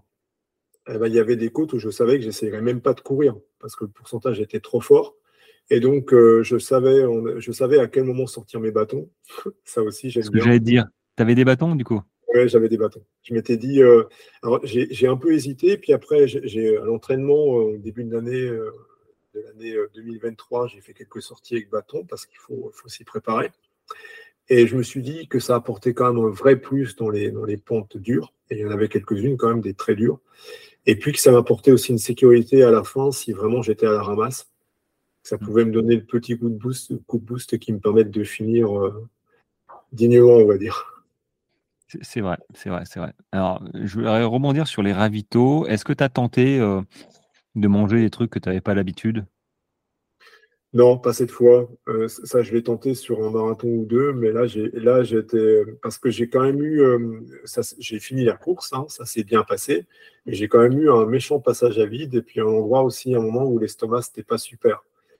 Et euh, j'en ai tiré les conclusions après en faisant évoluer ma manière de me nourrir sur l'autre, le trail long que j'ai fait en début septembre là. J'ai changé pas mal de choses par rapport à l'UTMB sur la nutrition pendant la course. Et même mm. juste avant la course, où j'ai changé aussi. Euh, le matin même, quoi. Et ah euh, là, à l'UTMB, j'ai eu un moment entre le kilomètre 27, euh, je me souviens très bien, entre 27 et 35, j'avais vraiment mal à l'estomac. J'étais pas bien à ce niveau-là. J'avais du mal à boire, j'avais du mal à manger. Pas mm. évident. Ouais, ça fait beaucoup, ça fait 8 km là. Et puis c'est passé du coup Tu sais comment c'est revenu? L'eau pétillante. C'est là, que j'ai découvert les vertus de l'eau pétillante. Et puis, j'ai, euh, ça, m'a permis quand même de passer le cap. Mais jusqu'à la fin, j'étais quand même pas super au niveau estomac. C'est-à-dire que j'étais plus dans le très mal. Je pouvais boire, je pouvais manger un peu, mais j'étais pas forcément dans une forme olympique, on va dire. Bah, tu sentais que ça travaillait quand même un peu, quoi. Oui, et puis il fallait, il fallait vraiment quand même que je me force. C'était, il fallait que je me fasse violence pour manger. Ah, c'est le problème quand on commence à avoir des difficultés comme ça, c'est qu'on espace. Euh, on espace sa prise d'alimentation de, parce qu'on n'est pas bien, on n'a pas envie. Et c'est le, voilà, le, le, chat qui se prend la queue. Quoi. Hein. Euh, on peut pas. Il y a un moment où il faut trouver une solution. Mais ça me fait penser au mois de mai cette année. Euh, les conditions météo, c'est pas là où il faisait très chaud. Non, on met ça, c'est en juin, quand j'ai couru le marathon de Molsheim, c'était là, c'était très très chaud. Mais là, en mai, il faisait, écoute, c'était une température idéale. Il faisait à peu près 14 degrés, avec un soleil un peu voilé, c'était parfait. Bon, ben, un, beau, un beau premier 50 km, une belle médaille. Ouais, tout à fait. Euh, ouais, j'étais content. J'étais content à l'arrivée, vraiment. Mais j'ai changé plein de choses. Et du coup, alors, j'ai cru entendre le marathon derrière. Tu as couru un marathon derrière le 50 alors là, pour le coup, j'ai hésité. Euh, c'est-à-dire, j'ai couru le 50K, c'était, je crois, à la mi-mai. Et fin juin, il y avait un marathon, marathon du vignoble. Et je me suis demandé, est-ce que c'est raisonnable, est-ce que c'est pas trop court? Et j'ai hésité et je me suis dit, bah, je vais y aller, mais je vais y aller mollo. Je vais y aller euh, gentil, je vais pas me brusquer, je vais courir en, dessous de mon rythme. Euh, et je vais y aller juste pour le plaisir de, faire ce marathon que j'aime beaucoup parce que j'aime bien ceux qui l'organisent aussi et les bénévoles autour. Donc c'est une forme de soutien aussi aux personnes qui organisent des courses. Parce que l'UTMB, euh, c'était génial. C'est un gros monstre qui arrive dans une région. Il y a aussi des petites courses à côté qui sont sympas. Eh oui. Et du coup, tu tu t'es engagé quand même. Et ça a été sur ton marathon? Ah, C'était route? Non, non, c'était vignoble, c'était chemin. Ça, c'est route et, c'est route et vignoble. Et écoute, c'était très très bien. Il faisait très chaud. Très très chaud. Alors j'ai fait gaffe. Euh, je me suis bien hydraté. Il y avait des brumisateurs. Euh, ça s'est très bien passé. Il y a eu un petit coup de très chaud quand même. Entre au-delà de 35, j'ai commencé à avoir très chaud. Mais j'ai, euh, je me suis un peu posé, j'ai bien bu, je me suis refroidi avec de l'eau et au final, ça allait, ça allait clairement bien. c'est, ouais, il y avait un petit, petit, je vais pas dire risque, mais c'est vrai que d'enchaîner comme ça un 50 bornes, euh, enfin un 42 après un 50, en un mois et demi, à peine, mmh. euh, il faut déjà bien récupérer du 50. Euh, oui. Mais quand on récupère bien, ça permet aussi de se servir des courses. Pas en entraînement, mais ça te fait du volume. Si tu te blesses pas derrière, le corps, il, s'adapte aussi à ce que tu lui as mis. 50, 50 km, c'est pas rien, c'est plus qu'un marathon. Donc là, finalement, tu as couru moins que 50. Euh, et du coup, tu as, ouais, empilé un petit marathon tranquille. Il y avait des sorties de, mes blocs d'entraînement. Il y a eu une ou deux sorties de mes blocs d'entraînement avant l'UTMB en trail où j'atteignais les 40, 42, 43 km, 45 dans les sorties, dans certaines sorties. Mais comme tu l'as dit très justement, ça ne marche pas non plus forcément que comme ça. C'est-à-dire, c'est pas parce que, parce que cette distance-là, tu peux la courir euh, en volume que c'est vraiment malin de l'enchaîner en course avec un dossard euh, parce qu'il y a une intensité quand même différente sur une course. Donc là, moi, ce que j'ai fait après l'UTMB, c'est que j'ai d'abord récupéré. Euh, j'ai géré très tranquillement dans quelques petites courses de récup. Et puis, je suis arrivé à, mon marathon euh, avec une, mais alors un niveau de pression, pour le coup, totalement nul. Zéro, quoi. Pas de pression. Non, je me suis dit, tu cours, écoute, j'étais très bien. Je pense que c'est euh, l'effet boost de la, du 50 km que j'avais couru euh, quelques temps avant. Euh, j'étais vraiment très bien dans ce marathon. J'étais. il n'y a pas eu de moment, il y a juste eu moment par rapport à la chaleur où j'ai senti qu'au niveau hydratation, il fallait que je fasse gaffe. mais c'était vers la fin, et puis j'ai fait ce qu'il fallait faire. Et, mais à part ça, c'était une belle course. Donc là, c'était en juin. Euh, on est quoi là? On est en octobre bientôt. Ouais, on est en octobre. Tu as recouru une course euh, oui, jusqu'à maintenant? J'ai couru une course, euh, je crois que c'était le dimanche 2 septembre. C'était le Grand Trail du Haut-Königsbourg. Moi, je me suis inscrit sur le 59 km qui tourne autour du château du Haut-Königsbourg. 2200 mètres de dénivelé. Et écoute, c'était une course merveilleuse à tous les niveaux. vraiment. Alors, juste pour l'anecdote, je crois que le matin avant la course, à part la nutrition que j'ai géré bien, j'ai tout raté. C'est-à-dire que j'ai mal préparé mes affaires. Je suis réveille en retard. Ouais, je suis sorti de la voiture, j'ai oublié la moitié de mes affaires, il a fallu que j'y retourne. J'ai oublié mon gobelet pour boire, tu sais. Il a fallu que j'aille à l'arrache dans la salle du départ pour trouver des gobelets en carton que j'ai mis dans mon sac de trail en espérant que ça allait tenir et que j'allais pouvoir boire. Je suis arrivé dans le sas de départ trois minutes avant le départ. Trois minutes, personne ne fait ça, quoi. ça m'arrive, ça m'arrivait. 800 euh, mètres après la ligne de départ, à la sortie d'un petit village alsacien qui s'appelle Kinsheim, dans un virage, il n'y avait plus que quatre personnes derrière moi. Je me suis dit, mais qu'est-ce qui t'arrive, Olivier? Tu cours doucement aujourd'hui ou quoi? Je pense que non, je courais bien, mais qu'il y en a peut-être beaucoup qui sont partis trop vite voilà. et, tout s'est merveilleusement passé après. tout le reste était parfait. La nourriture, ce que j'ai mis en place, c'était bien. Euh, l'hydratation, c'était parfait. L'allure, j'ai géré vraiment très bien. Et c'est à ce moment-là, si tu veux, je suis sorti de cette course en me disant waouh, bah finalement, ce que j'ai fait cette année, ça a marché. Et c'est la première distance longue où j'ai cette impression-là en trail. De, à la fin, de me dire j'ai coché toutes les cases. Ah, c'est une belle progression euh, sereine. Voilà, tu étais, sûr de toi. Euh, et te dire que je peux, tu, peux faire un 60 km euh, sans te blesser, terminer en bon état. C'est un peu l'objectif. et de pouvoir après passer à des distances peut-être supérieures, hein, parce que j'ai cru entendre que tu voudrais augmenter la distance. D'ailleurs, ça c'est, je suppose, un objectif 2024, parce que est-ce que tu as prévu une course d'ici 2023 Alors, ce que j'ai fait, tu vois, parce que comme je te le disais avant, j'essaye assez d'apprendre de mes erreurs. Et donc, j'ai remarqué qu'en septembre, le 2-3 septembre, ça passe, mais qu'après, il fallait pas que je fasse des courses comme ça en début d'automne. Il fallait pas parce que c'est une, une, saison au niveau personnel, professionnel, ça ne le fera pas. Mm. Donc, euh, septembre, j'ai couru sans pression, pas de dossard. Euh, octobre, là, j'ai eu une petite chirurgie à l'œil euh, mardi soir. Un truc bénin, mais je savais qu'il fallait le faire. Donc, je suis un peu interdit de course, de toute façon, pendant 10 jours, là. Euh, ah ouais, mais ça va le faire. Et mon premier, mon premier dossard, c'est la fameuse Landsberg dont je te parlais l'année dernière. C'est mon premier trail, premier trail que j'ai effectué l'année dernière. Bah, je me suis de nouveau inscrit cette année, là aussi, pour, pour soutenir un peu l'organisation et puis parce que c'est une belle course. Donc c'est fin novembre, 25 km, mais c'est une course que je vais courir sans aucun objectif. Tu peux faire Serfil si tu veux. Ouais, peut-être. Mais écoute, euh, je, je vais y aller euh, pour m'amuser, pour être, pour être là, quoi, pour courir un peu. Et je lance ma saison comme ça. Ah bah cool. Euh, tu lances, ouais, tu l'as jamais vraiment arrêté, mais tu, continues un petit peu. Alors du coup, ouais, un petit 25.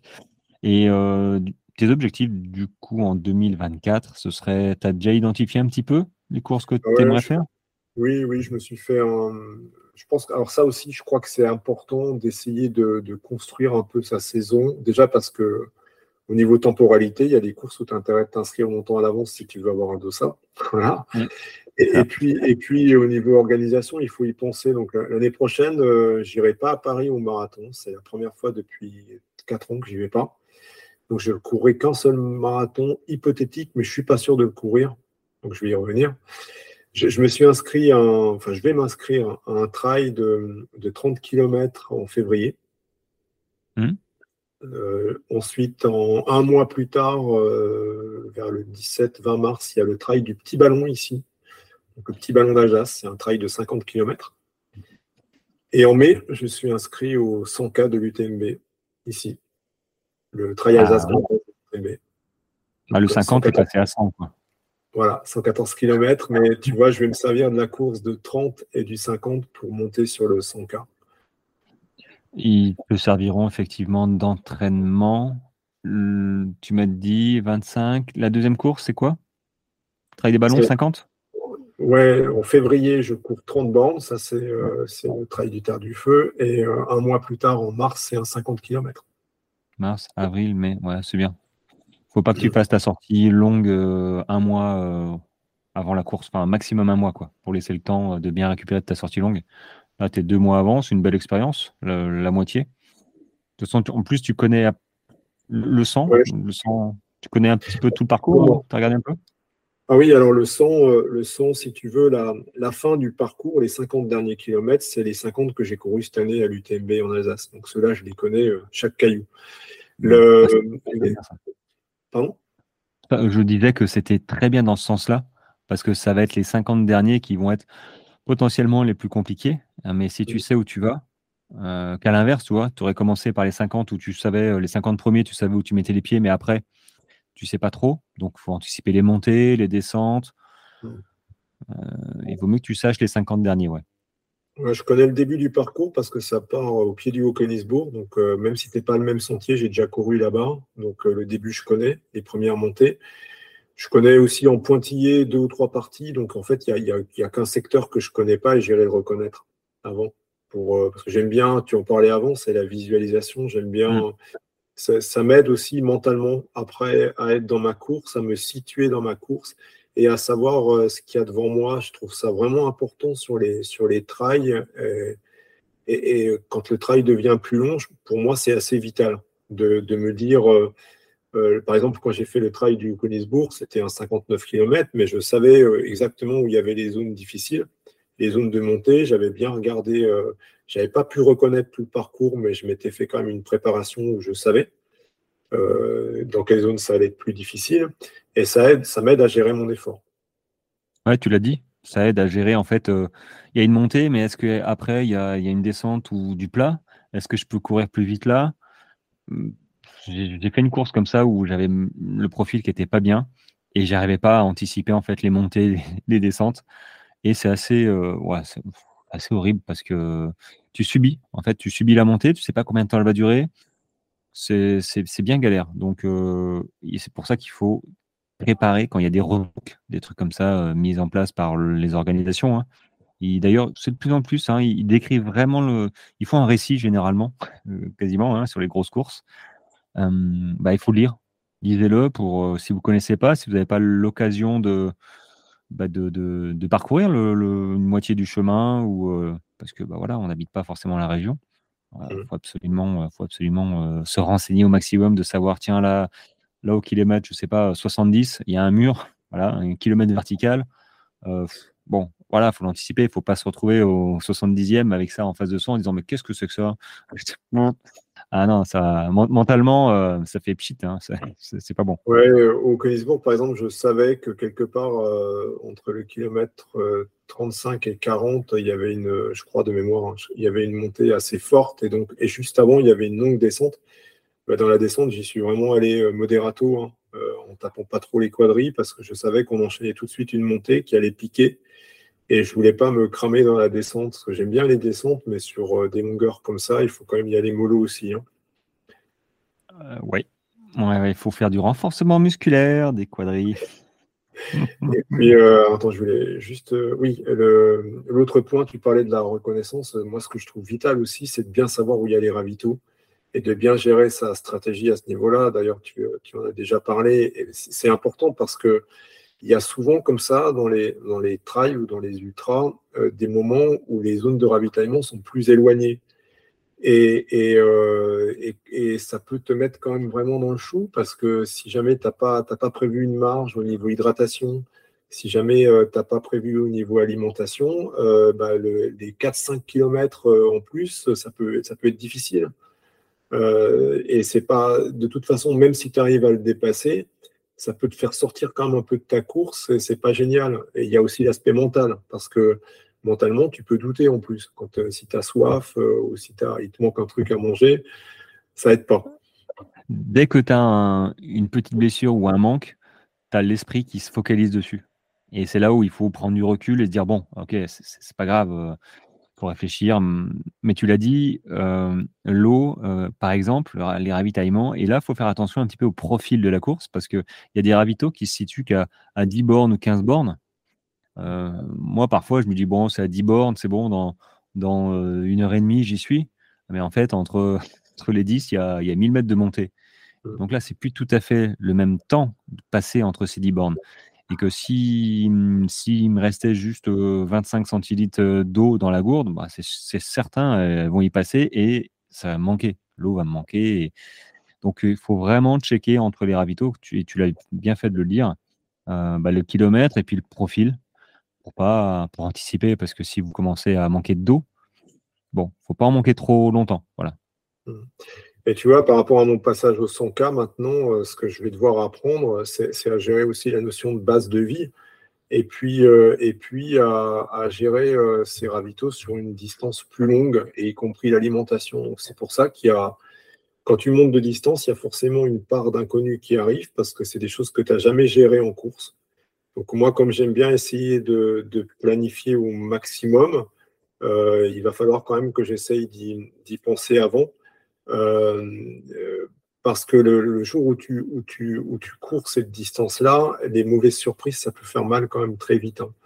Euh, la, base, la, base, de vie, c'est quand même un moment important, je pense, dans un, dans un ultra. Alors, sur un 100, oui, tu as une base de vie, mais ce n'est pas les mêmes. Ce n'est pas, pas les mêmes que sur les 160, où là, c'est vraiment des bases de vie où tu as des ostéos, tu as des lits de camp pour dormir. As... Là, pour le coup, tu peux y perdre une heure ou deux assez facilement au chaud. mais ouais, ouais, ouais, faut tout, tout ça, ça, s'anticipe, mais effectivement, ça me fait penser à ce que tu as dit tout à l'heure sur, sur le volume horaire. Tu as fait des sorties de 40 km, 40, 42 km pour préparer ton marathon. Là, typiquement, tu peux pas faire des sorties de 100 km pour préparer un 100 km. Par contre, ce que tu peux faire pour essayer de t'en rapprocher, tu vois, c'est de faire des week-end chocs comme j'aime bien en faire, deux jours.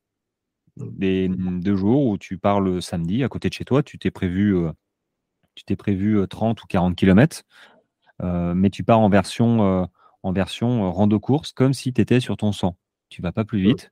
tu, marches en montée, tu cours à, tes allures, tu prends la nutrition que tu as besoin. Le lendemain matin, tu refais la même chose.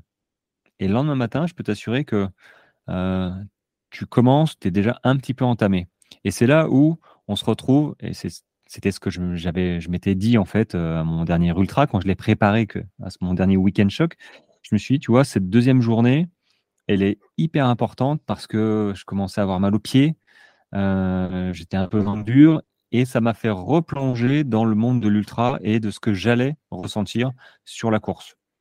Euh, pour pas être surpris. Et c'est là où c'est une petite piqûre de rappel, tu vois, en, dehors de gestion de, du sac, de l'alimentation et compagnie, euh, c'est de te projeter émotionnellement en disant, ouais, là, tu es quand même bien, bien fatigué, mais tu n'as pas le choix, tu as encore as, 40 bornes à faire.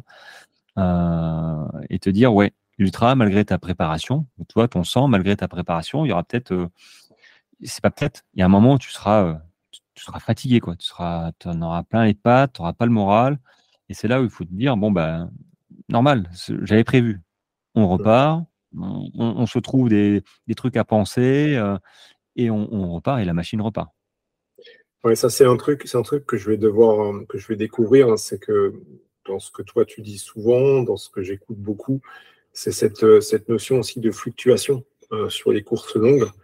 Euh, moi, j'ai souvent connu pour l'instant sur mes courses, on va dire, des, downs qui n'ont jamais remonté, des, des, chutes qui n'ont jamais remonté, et où soit j'ai fini, soit ça a craché, par exemple à Colmar. Mais là, c'est vraiment différent. Les, chocs, j'en ai fait, et je me suis rendu compte en analysant un peu mon entraînement en réalité, je me suis entraîné pour mon 50K un peu comme je pense on s'entraîne pour des courses plus longues.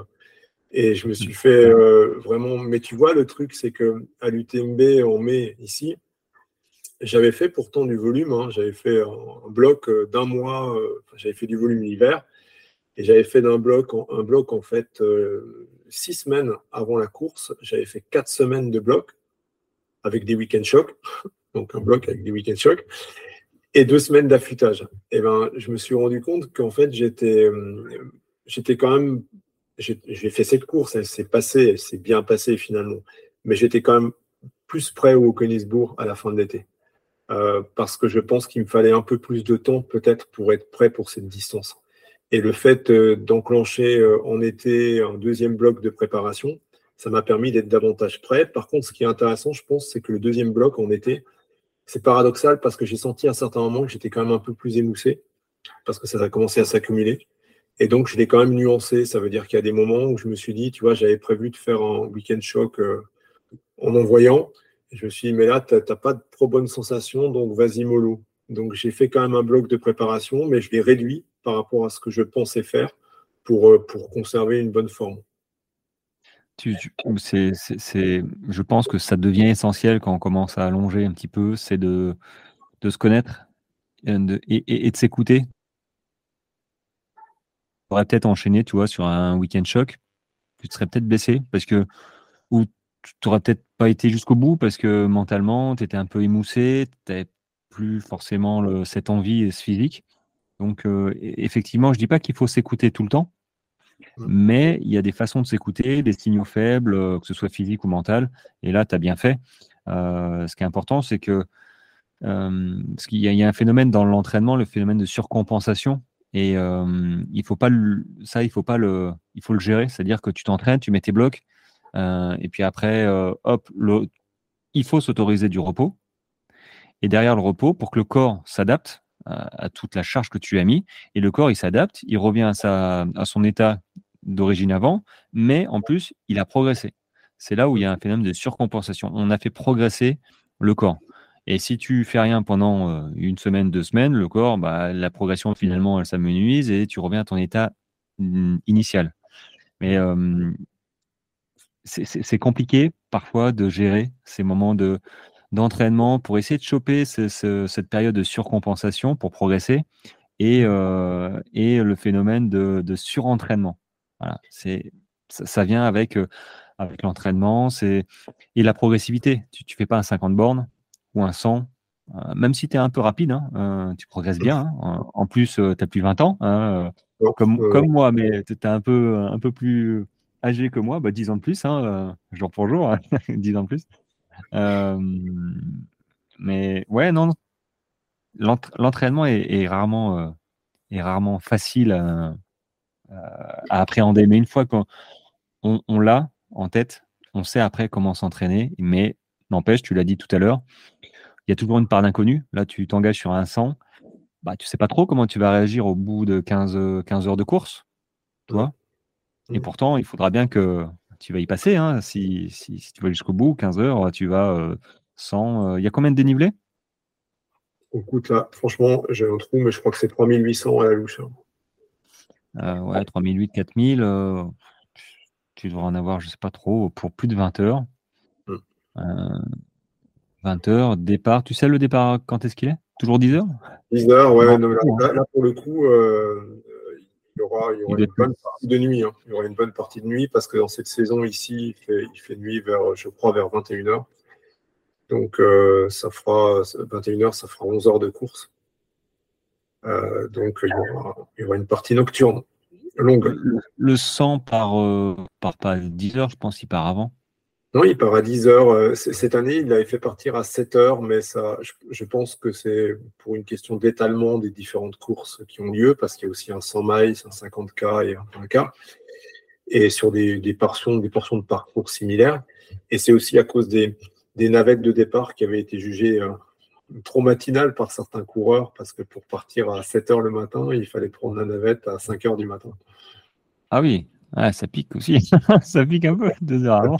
Alors, du coup, le départ est à 10 heures. Moi, j'avoue que j'aurais préféré 7 euh, heures, mais après, ce que je devrais découvrir, dont tu parles aussi souvent, c'est justement l'aspect course nocturne. Ça, mm. c'est quelque chose que je vais tester hein, parce qu'il faut l'avoir testé. Donc, je l'ai un peu fait déjà, mais il faut que je le fasse plus euh, pour, euh, pour me découvrir et pour voir comment je gère ça. Oui, et puis tester ta lampe, tu vois, déjà, et puis comment. Parce que tu vas y passer, hein, partir à 10 heures, la nuit, tu vas la faire complète.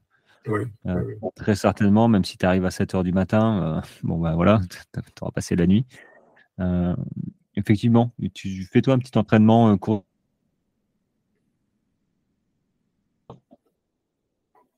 Ah, je t'ai perdu, je crois. Ça y est, je suis là. Ah. Ouais. ouais, ouais, faut absolument faire une petite sortie de nuit. Tu pars bah, tu pars de nuit, quoi. Hein. Tu te fais un 22h, 3h du matin, 22h, 1h du matin, mmh. pour voir un petit peu les, l'ambiance, quoi. Moi, je, enfin, tu, dois le savoir, hein, moi, j'aime bien moi, courir la nuit. Oui, euh, quand il pleut pas, quand il n'y a pas d'orage, quand, quand tout va bien.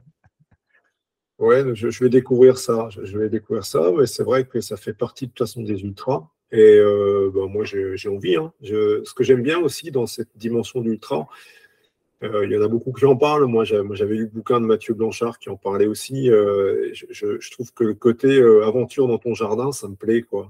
C'est vraiment, peut-être pour beaucoup d'entre nous, c'est une des dernières manières peut-être d'approcher quelque chose qui est du domaine de l'aventure parce qu'il y a donc il y a une part, il y a des tas d'inconnus, et puis il y a tout ce que tu peux essayer avant ben, de faire d'un peu plus contrôler pour pas que ce soit justement totalement des inconnus. Et c'est ça que j'adore dans cette perspective d'ultra. C'est, on en parlait avant, c'est que il y a des paramètres sur lesquels tu as pu jouer, et, mais sauf que quand tu es dans le sas de départ sur des distances comme ça, il faut pas se mentir. Tu sais pas du tout comment ça va se passer quand même. Tu sais pas comment tu vas être, tu sais pas si ça va le faire. Et puis il va y avoir des voilà, et puis il va y avoir des moments où tu vas devoir gérer des choses que tu n'avais peut-être pas prévu de gérer à ce moment-là. Et c'est aussi intéressant de voir comment tu peux mentalement euh, réagir par rapport à ça. Tu l'as dit, c'est une vraie c'est plus une aventure qu'une course pour la majorité. Et même, euh, même les premiers, hein, euh, Mathieu Blanchard, ils ils savent pas comment, ils pensaient pas qu'à son dernier UTMB, il allait en, chier autant, quoi. Hein. Ça a été compliqué pour lui. mais ouais, c'est un petit peu notre Colanta à nous, quoi. Tout à fait. Hein, euh, mais c'est vrai que moi, quand je suis euh, sur les ultras, je, je pense plus à, je pense plus au boulot. Euh, je pense plus à rien, quoi. Je suis, c'est une parenthèse. Voilà, c'est une parenthèse dans, dans mon emploi du temps, dans ma vie. où je suis focalisé sur la course, sur moi, sur je veux terminer avec ma femme qui me suit sur les ravitaux. Donc c'est une aventure vraiment. Et puis une fois qu'elle finit, bah, elle finit, on passe à autre chose. Mais c'est vrai que moi, je la vois comme ça, sans objectif entre guillemets de temps, même si on a toujours un objectif en tête. Là, j'aimerais bien faire, tu vois, dans, dans une semaine, euh, jeudi, euh, j'aimerais bien faire 35 euh, heures. donc, quand cet épisode sortira, ce sera l'épisode du lundi après cette course, le grand raid des Qatars que, que je vais faire jeudi prochain. Donc, normalement, ce que je vais te dire là, j'espère que j'aurai fait ça, 35 heures, mais parce qu'il faut bien se donner oui, euh, un, petit, un petit temps, quoi, avec euh, les habitudes. C'est, je suis pas mon premier ultra, mais voilà. Euh, mais c'est pas, c'est pas ça qui va me faire courir forcément plus vite, tu vois. enfin, moi, en ce qui me concerne, je pense que déjà, j'en serais incapable de, justement, de. J'aime bien quand même avoir des, me fixer comme ça des petits repères temporels, mais avec, avec énormément de guillemets. Ça veut dire que si tout va bien, peut-être que ce sera autour de ça ou à peu près ça. Et puis après, il y a l'organisation. Ça veut dire qu'à partir du moment où il y a quelqu'un qui va t'attendre sur des ravitaux ou autre, il faut gérer ça aussi, il faut coordonner ça. Euh, mais juste peut-être un dernier mot sur un point qui me semblait super important, euh, dont on n'a pas eu le temps de parler. Moi, moi, il y a un truc que je trouve vraiment vital dans ma pratique. C'est, je te parlais de la place spéciale du mois de septembre et d'octobre chez moi. Euh, où je cours. Hein. je cours quand même en, septembre-octobre. J'ai fait quand même des semaines où j'ai réduit mon volume, mais je cours. Hmm. Mais, mais euh, mentalement, quand tu fais énormément de, quand tu fais pas mal de courses, quand tu, quand tu fais des blocs de préparation, ça use quand même vachement mentalement. Et, tu vois, euh, moi, fin, fin août, début septembre, quand je, quand je suis allé vers le Grand Trail du Haut-Königsbourg, je savais que c'était ma dernière course. Et à quelque part, il y avait bah, l'excitation de faire cette course parce que j'avais envie de la faire. Mais, et j'avais vraiment envie de la faire, donc j'étais content de, le faire. Mais je savais aussi qu'il était temps que je fasse une pause au niveau des blocs de préparation parce que voilà, c'était bon là. Ça y est, j'avais eu ce qu'il fallait. Euh, il fallait que j'arrête de me mettre ces sorties interminables aussi pendant quelques temps et puis que je reprenne un peu plus le temps de faire des choses. Et par exemple, ce qui est très visuel, c'est qu'à partir de septembre, je me suis remis à faire des 10 km alors que, alors que tout à la fin, j'en faisais quasiment plus. Ah, tu étais au 15 ou 17 euh. Tout à fait, Et ça fait du bien de recourir aussi des distances comme ça, et puis de les recourir euh, mentalement, de plus avoir euh, la. Parce que même si on ne se fixe pas d'objectif en temps, prendre un dossard, ça reste en soi un objectif. Et donc, c'est là, quelque part, au bout de ton entraînement, et il y a une charge mentale derrière tout ça. Et donc, euh, tu en parles souvent, mais ce mental, il est vraiment au cœur de notre pratique. Et si on ne fait pas gaffe, on s'use aussi comme ça. Tu vois, ça me fait penser pas plus tard que ce matin, ma femme qui me relatait un, euh, un, discours de. Comment il s'appelle euh, Zut, on parlait de Colanta. il a fait Colanta. je l'ai sur Strava, il court. Ah, j'ai oublié son nom. il y a Dorian, non euh, c'est pas Dorian, zut, j'ai oublié son, prénom. Bon, c'est pas grave. Euh, il disait notamment au niveau des Colanta, il rapproche parce qu'il faisait, il fait aussi quelques ultras et il rapprochait ça euh, sur la, son premier Colanta. il a terminé, il a enchaîné sur un deuxième l'année qui a suivi et en fait, il n'a pas eu le temps de se reposer et, et il a beaucoup moins, il a beaucoup moins aimé le deuxième parce que mentalement, il avait plus cette envie. Il était émoussé euh, physiquement et, surtout mentalement. Et, et, du coup, bah, les performances, elles, sont, euh, elles vont aussi euh, en, même temps. Tu vois, Mathieu Blanchard l'avait dit à un moment, enchaîner des ultras, il y a un moment où ça marche pas. Le corps, il, peut peut-être, mais à un moment, il faut que l'esprit fasse un break pour pouvoir revenir plus fort et, et se régénérer tout simplement. Euh, voir autre chose, euh, faire autre chose. Parce que tu l'as dit aussi, euh, quand on se met des blocs d'entraînement dans, la, dans, la tête là, pendant X semaines, c'est pas que du plaisir, quoi. On est, d'accord, c'est pas, on est même plus proche de la souffrance tous les jours que, que kiffer ses sorties en se disant, ouh, j'adore ça. Hein, quand on court 100 bornes par semaine ou plus, bon, il y a des fois où on n'a pas envie, quoi. Puis suivant les périodes, il fait pas toujours beau, il fait pas toujours frais. ouais, tu as, parfois les deux extrêmes? Ça veut dire que les blocs d'entraînement en été, il faut arriver à les placer parce qu'il peut faire très chaud, ou alors ça veut dire que tu pars très tôt, très tard. donc il y a aussi ça. Il y a l'aspect professionnel, il faut que ce soit compatible. Donc il y a beaucoup de contraintes derrière tout ça. Et, le, chez moi, le fait en septembre comme ça de me dire que j'ai pas de dossard, c'est aussi un moment où j'ai appris que oui, je bah je, je vais pas. Je trouve ça, pour le coup, je trouve ça vital dans la course à pied, dans nos sports, parce que je trouve que le contraire est dangereux. Tu vois, quand j'ai couru le Grand Trail du Haut-Königsbourg, j'ai eu un sentiment de maîtrise et de contrôle. Et puis, j'ai fait une bonne perf à mon niveau, à mon petit niveau. J'étais vraiment très content de ma perf. Et, et, du coup, il faut accepter après ça de relâcher et il faut accepter de régresser un peu pendant un certain temps. Et, c'est vraiment important parce que je trouve qu'autrement, il peut y avoir un côté maladif dans cette volonté de contrôler, de te contrôler, de rester au top en termes de perf, et, ça peut t'envoyer dans des spirales qui sont pas très saines non plus sportivement. Donc savoir aussi relâcher, accepter l'idée que tu vas régresser, clairement, parce que là maintenant, je suis pas capable de faire la perf que j'ai fait euh, début septembre, mais c'est pas grave, euh, j'ai pas à la faire. j'ai le temps. déjà j'ai le temps et, je vais me réentraîner et, euh, je, voilà, je continue à courir, mais je cours délibérément moins. Je sais que je fais moins de fond, moins de volume et c'est bien comme ça. On ne peut pas être toujours au top et puis on n'a pas à l'être surtout. Euh, très clairement, mais il faut pas oublier que même quand on s'arrête de courir euh, X temps, qu'on réduit l'allure, l'allure et, le volume, le corps, c'est une formidable machine. quoi. Donc effectivement, tu régresses, tu l'as dit, euh, dans le sens où si tu devais recourir à la même course, bon, bah, tu, voilà, ce serait un petit peu plus compliqué. Mais n'empêche, euh, le corps, il n'oublie pas euh, tous les entraînements que tu as pris. Donc, tu vas pour reprogresser, si tu fais ça correctement, relativement vite. et le corps se souvient de toutes ces séances. Et, avec un mental affûté, revenu un petit peu à la fraîche, hein, pas usé et qui a envie, voilà, qui, a vraiment envie. Si tu n'as plus cette envie, ça devient très compliqué. Euh, et là, pour le coup, c'est le mental qui, qui te fera perdre ta course, plus que le physique. Euh, le mental, euh, effectivement, ça se travaille. Et le corps, le corps, tu peux te croyer, ouais, tu peux te croyer deux semaines, trois semaines, cool, tu ralentis. De toute façon, il y a un moment où tu es obligé de ralentir. Tu peux pas enchaîner. même les pros, à un moment, ils coupent. Hein. Ils coupent l'hiver, ils font du ski de fond, ils font de la raquette. ils voient autre chose, quoi. D'autant plus que courir dans la neige, bon, bah, bon courage. Hein. bon courage, vraiment. Euh, donc, non, tu as bien fait de, préciser le, mental, évidemment.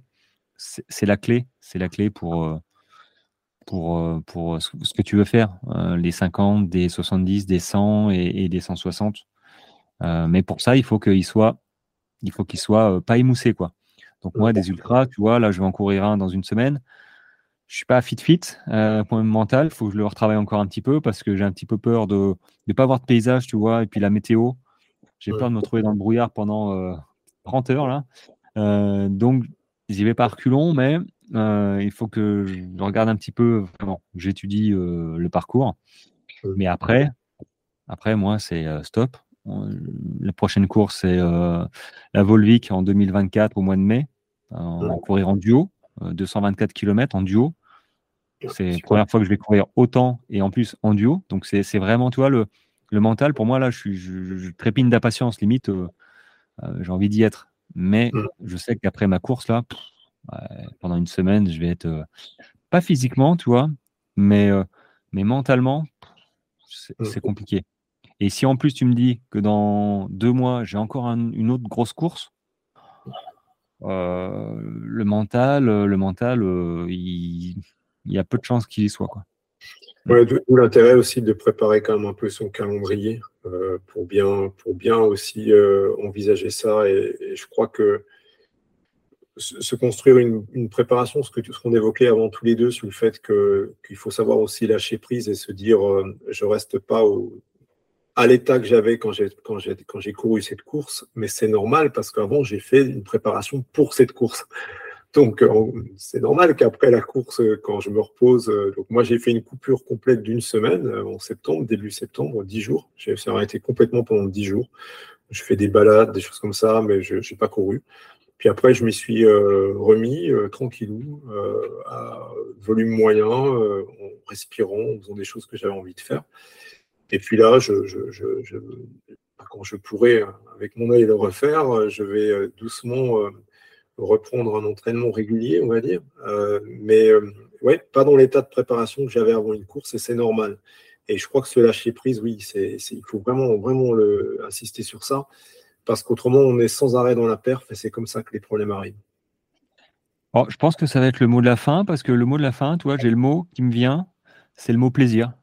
Voilà. Si, si, si on n'a pas ce, plaisir d'aller courir, et c'est ce plaisir-là qu'on retrouve quand on, fait justement ce break de 10 jours, 15 jours, quand on réenfile les chaussures, on retrouve des sensations, bon, pas forcément bonnes au début, mais on a, on, a cette envie de rechausser les chaussures, de respirer, de transpirer un petit peu, de, de voilà, on, a envie d'aller courir. Et quand on commence à perdre cette envie parce que ça devient plus une charge mentale de se dire il ah, faut que je me prépare encore à cette course, faut que je euh, bon bah en fait ça ça marche pas. Mmh. Donc euh, vous voulez rajouter quelque chose avant, avant que je te libère hein, au bout de. ça marche. merci à toi pour cette discussion euh, passionnante.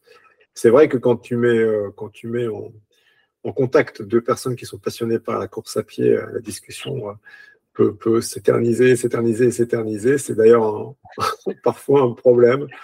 Euh, mais, mais là, c'était 10h30, non, 10h15 midi. Bon, il est midi 20. c'était très sympa, un bon moment. Merci à toi pour cet échange. Non, non, bah, écoute, euh, c'était avec plaisir. Et puis, on en fera d'autres. Euh, bah, oui, oui, oui, on, en fera au mois de mai, hein, à l'issue de ta course. Hein, parce que j'aime bien, j'aime bien faire parler les gens, toi, à l'issue de leur première on va dire, grosse course sur une distance spécifique. Ça peut être un 21, 42, tu vois. Mais un 100, c'est un 100, quoi. Quand tu vas, eh, quand tu vas avoir marqué 1, 0, 0 sur ta montre, tu vas dire, eh, ah oui, 114. Hmm. Ouais, j'ai déjà localisé l'endroit où je dépasserai 100 bornes, tu sais. ah oui, d'accord. Il y aura ta femme qui va t'attendre. non, non, ce sera la nuit. Je, serai, je pense que je serai sûrement seul à ce moment-là. on verra. Mais euh, ouais, non, j'ai déjà localisé ça, ce sera un grand moment. Enfin, j'espère. Alors, moi, attends, je me souviens, euh, me souviens, ouais, quand même, j'ai regardé. Euh, j'ai regardé, j'étais, j'étais avec ces trois chiffres sur la montre, mmh. et ça m'a replongé 15 ans avant, quand j'étais en train de randonner sur un col, et il y avait une course, il y avait le dernier de la course. Je dis, mais vous faites quoi là? Donc j'avais 19 ans, 15 ans, ouais. j'avais 19 ans, 19-20 ans. Et je dis, mais vous faites quoi là? Euh, Bah là, on, on suis en course là. Il était avec son Kodak à l'époque, tu sais, en train de prendre des photos dans le parc de la Vanoise, euh, les Alpes du Nord. Je dis, mais euh, enfin, vous êtes parti depuis quand? Là, on est parti à 5 h du matin. J'étais là, je dis, mais il était 11 h tu vois, 11 h midi. Je dis, mais, il y a combien de kilomètres sur, sur, sur votre course? Il dit, bah, il y en a euh, 120, je crois. je dis, quoi? J'étais là, je dis, 120 je faisais des randos de 30 km, qui étaient déjà pas mal. Hein. Je suis 120 bornes, mais comment vous faites euh? Bon, bah, il le fait en marchant, hein, déjà. Et, euh, et, du coup, tu vois, quand j'ai vu marquer 1-0-0 sur ma montre, je suis revenu à, ce passage-là et je me suis dit, waouh, euh, on a fait du chemin, quoi, finalement. Mmh. peut-être que tu vas te dire ça, tu vois. Peut-être, ou peut-être que, ouais, je sais pas. Tu sais pas ce, qui va, ce qui va me passer par la tête. Ah, fierté, ouais, c'est clair. Ouais. Que je me souviendrai juste du petit garçon qui court dans la montagne. Et ouais, et qui est revenu euh, 30 ans plus tard. C'est ça. Bon, bah, c'est super. Impeccable. Bah, écoute, Olivier, moi, c'était évidemment un grand plaisir de, de parler trail euh, avec toi. Et, euh, et on, ouais, on se donne rendez-vous euh, au mois de mai ou début juin. Je te laisse un petit peu respirer. Ah. Bah, moi, je te souhaite une, une, bonne course la semaine prochaine, du coup, jeudi. Ouais. Ouais, ouais, ouais. Écoute, je vais hum, créer, je pense, un petit groupe WhatsApp euh, mmh. pour les gens qui veulent euh, me suivre. Et, euh, et, je et je parlerai, voilà, je, je, donnerai des news dedans parce que c'est ce qu'avait fait un, un ami, bah, Olivier, avec qui je vais courir, celui que j'ai mis podcast, l'Ultra Trailer, Olivier. on va courir ensemble à la 224. Et du coup, il avait fait ça pour son UTMB euh, cet été, il avait créé un groupe WhatsApp avec bah, les amis en fait. Mmh. Je peux très bien faire ça avec euh, les gens qui, euh, qui ont envie d'avoir des news de ma course, tu vois. donc je pense pas avoir 100 personnes, hein, mais quelques, quelques-unes, ça peut être sympa d'échanger. Et, et tu vois, pour le coup, WhatsApp, c'est pas mal parce que ça te permet de laisser des vocaux. Et, mmh. Il m'avait dit sur ma course précédente, il m'a dit tiens, écoute ce vocal, mais quand tu es, es, dans le dur, la nuit. D'accord. Et du coup, j'ai écouté son, son, vocal la nuit et c'est vrai que c'est top. C'est vraiment, c'est vraiment top. Ça, c'est à, essayer, à essayer peut-être un, jour, tu vois. Tu dis à ta femme ou tes potes, tout ça, de laisser un message que tu écouteras plus tard. c'est rigolo, c'est chouette, c'est chouette. C'est une belle idée. C'est une belle idée. Donc du coup, je vais, mettre ça sur, sur, sur, sur, les réseaux dans pas longtemps, sur Insta, là, et on va voir. On va voir qui, qui répond, et puis après, c'est pas grave. Hein. c'est juste une idée qui peut être sympa. Ce sera avec plaisir. Bon, ben, ça marche. Ben, écoute, Olivier, merci beaucoup. Bon appétit à toi euh, euh, et, et, à très vite sur, sur les réseaux et euh, à l'année prochaine pour, pour un nouvel épisode. Ça marche. Salut. Ciao. Et voilà, les amis. J'espère que ça vous a plu, que vous avez trouvé la conversation intéressante. On s'est arrêté avec Olivier, sinon on était parti pour, euh, pour une heure et demie, enfin pour deux heures, deux heures et demie.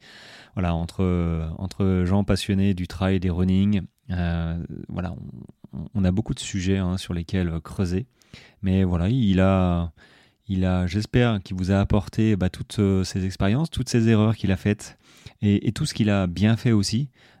Sa stratégie, sa philosophie de course. J'espère que voilà, vous en avez tiré euh, un petit peu euh, des, enseignements et puis ça a été euh, hyper agréable de, discuter avec lui. Donc j'espère que ça l'a été aussi avec vous hein, pendant cette heure 40, 50. Voilà. Donc, euh, donc je le remercie encore s'il m'écoute. Merci Olivier, euh, c'était euh, très sympa. Peut-être ah oui si on s'est donné rendez-vous quand même pour l'année prochaine, hein, à ta prochaine grosse échéance. Donc on va le revoir, on va le revoir sur l'antenne. Il n'y a aucun problème. Voilà les amis. En attendant, le mot de la fin. Sachez que je propose des accompagnements pour celui ou celle qui en ont besoin, voilà, qui ont un objectif de course, euh, qui veulent progresser sans se blesser. Voilà, c'est un accompagnement euh, vraiment, euh, vraiment particularisé où on sera en communication toutes les semaines. c'est pas juste tiens, je te file tes séances et on se voit dans, dans deux mois.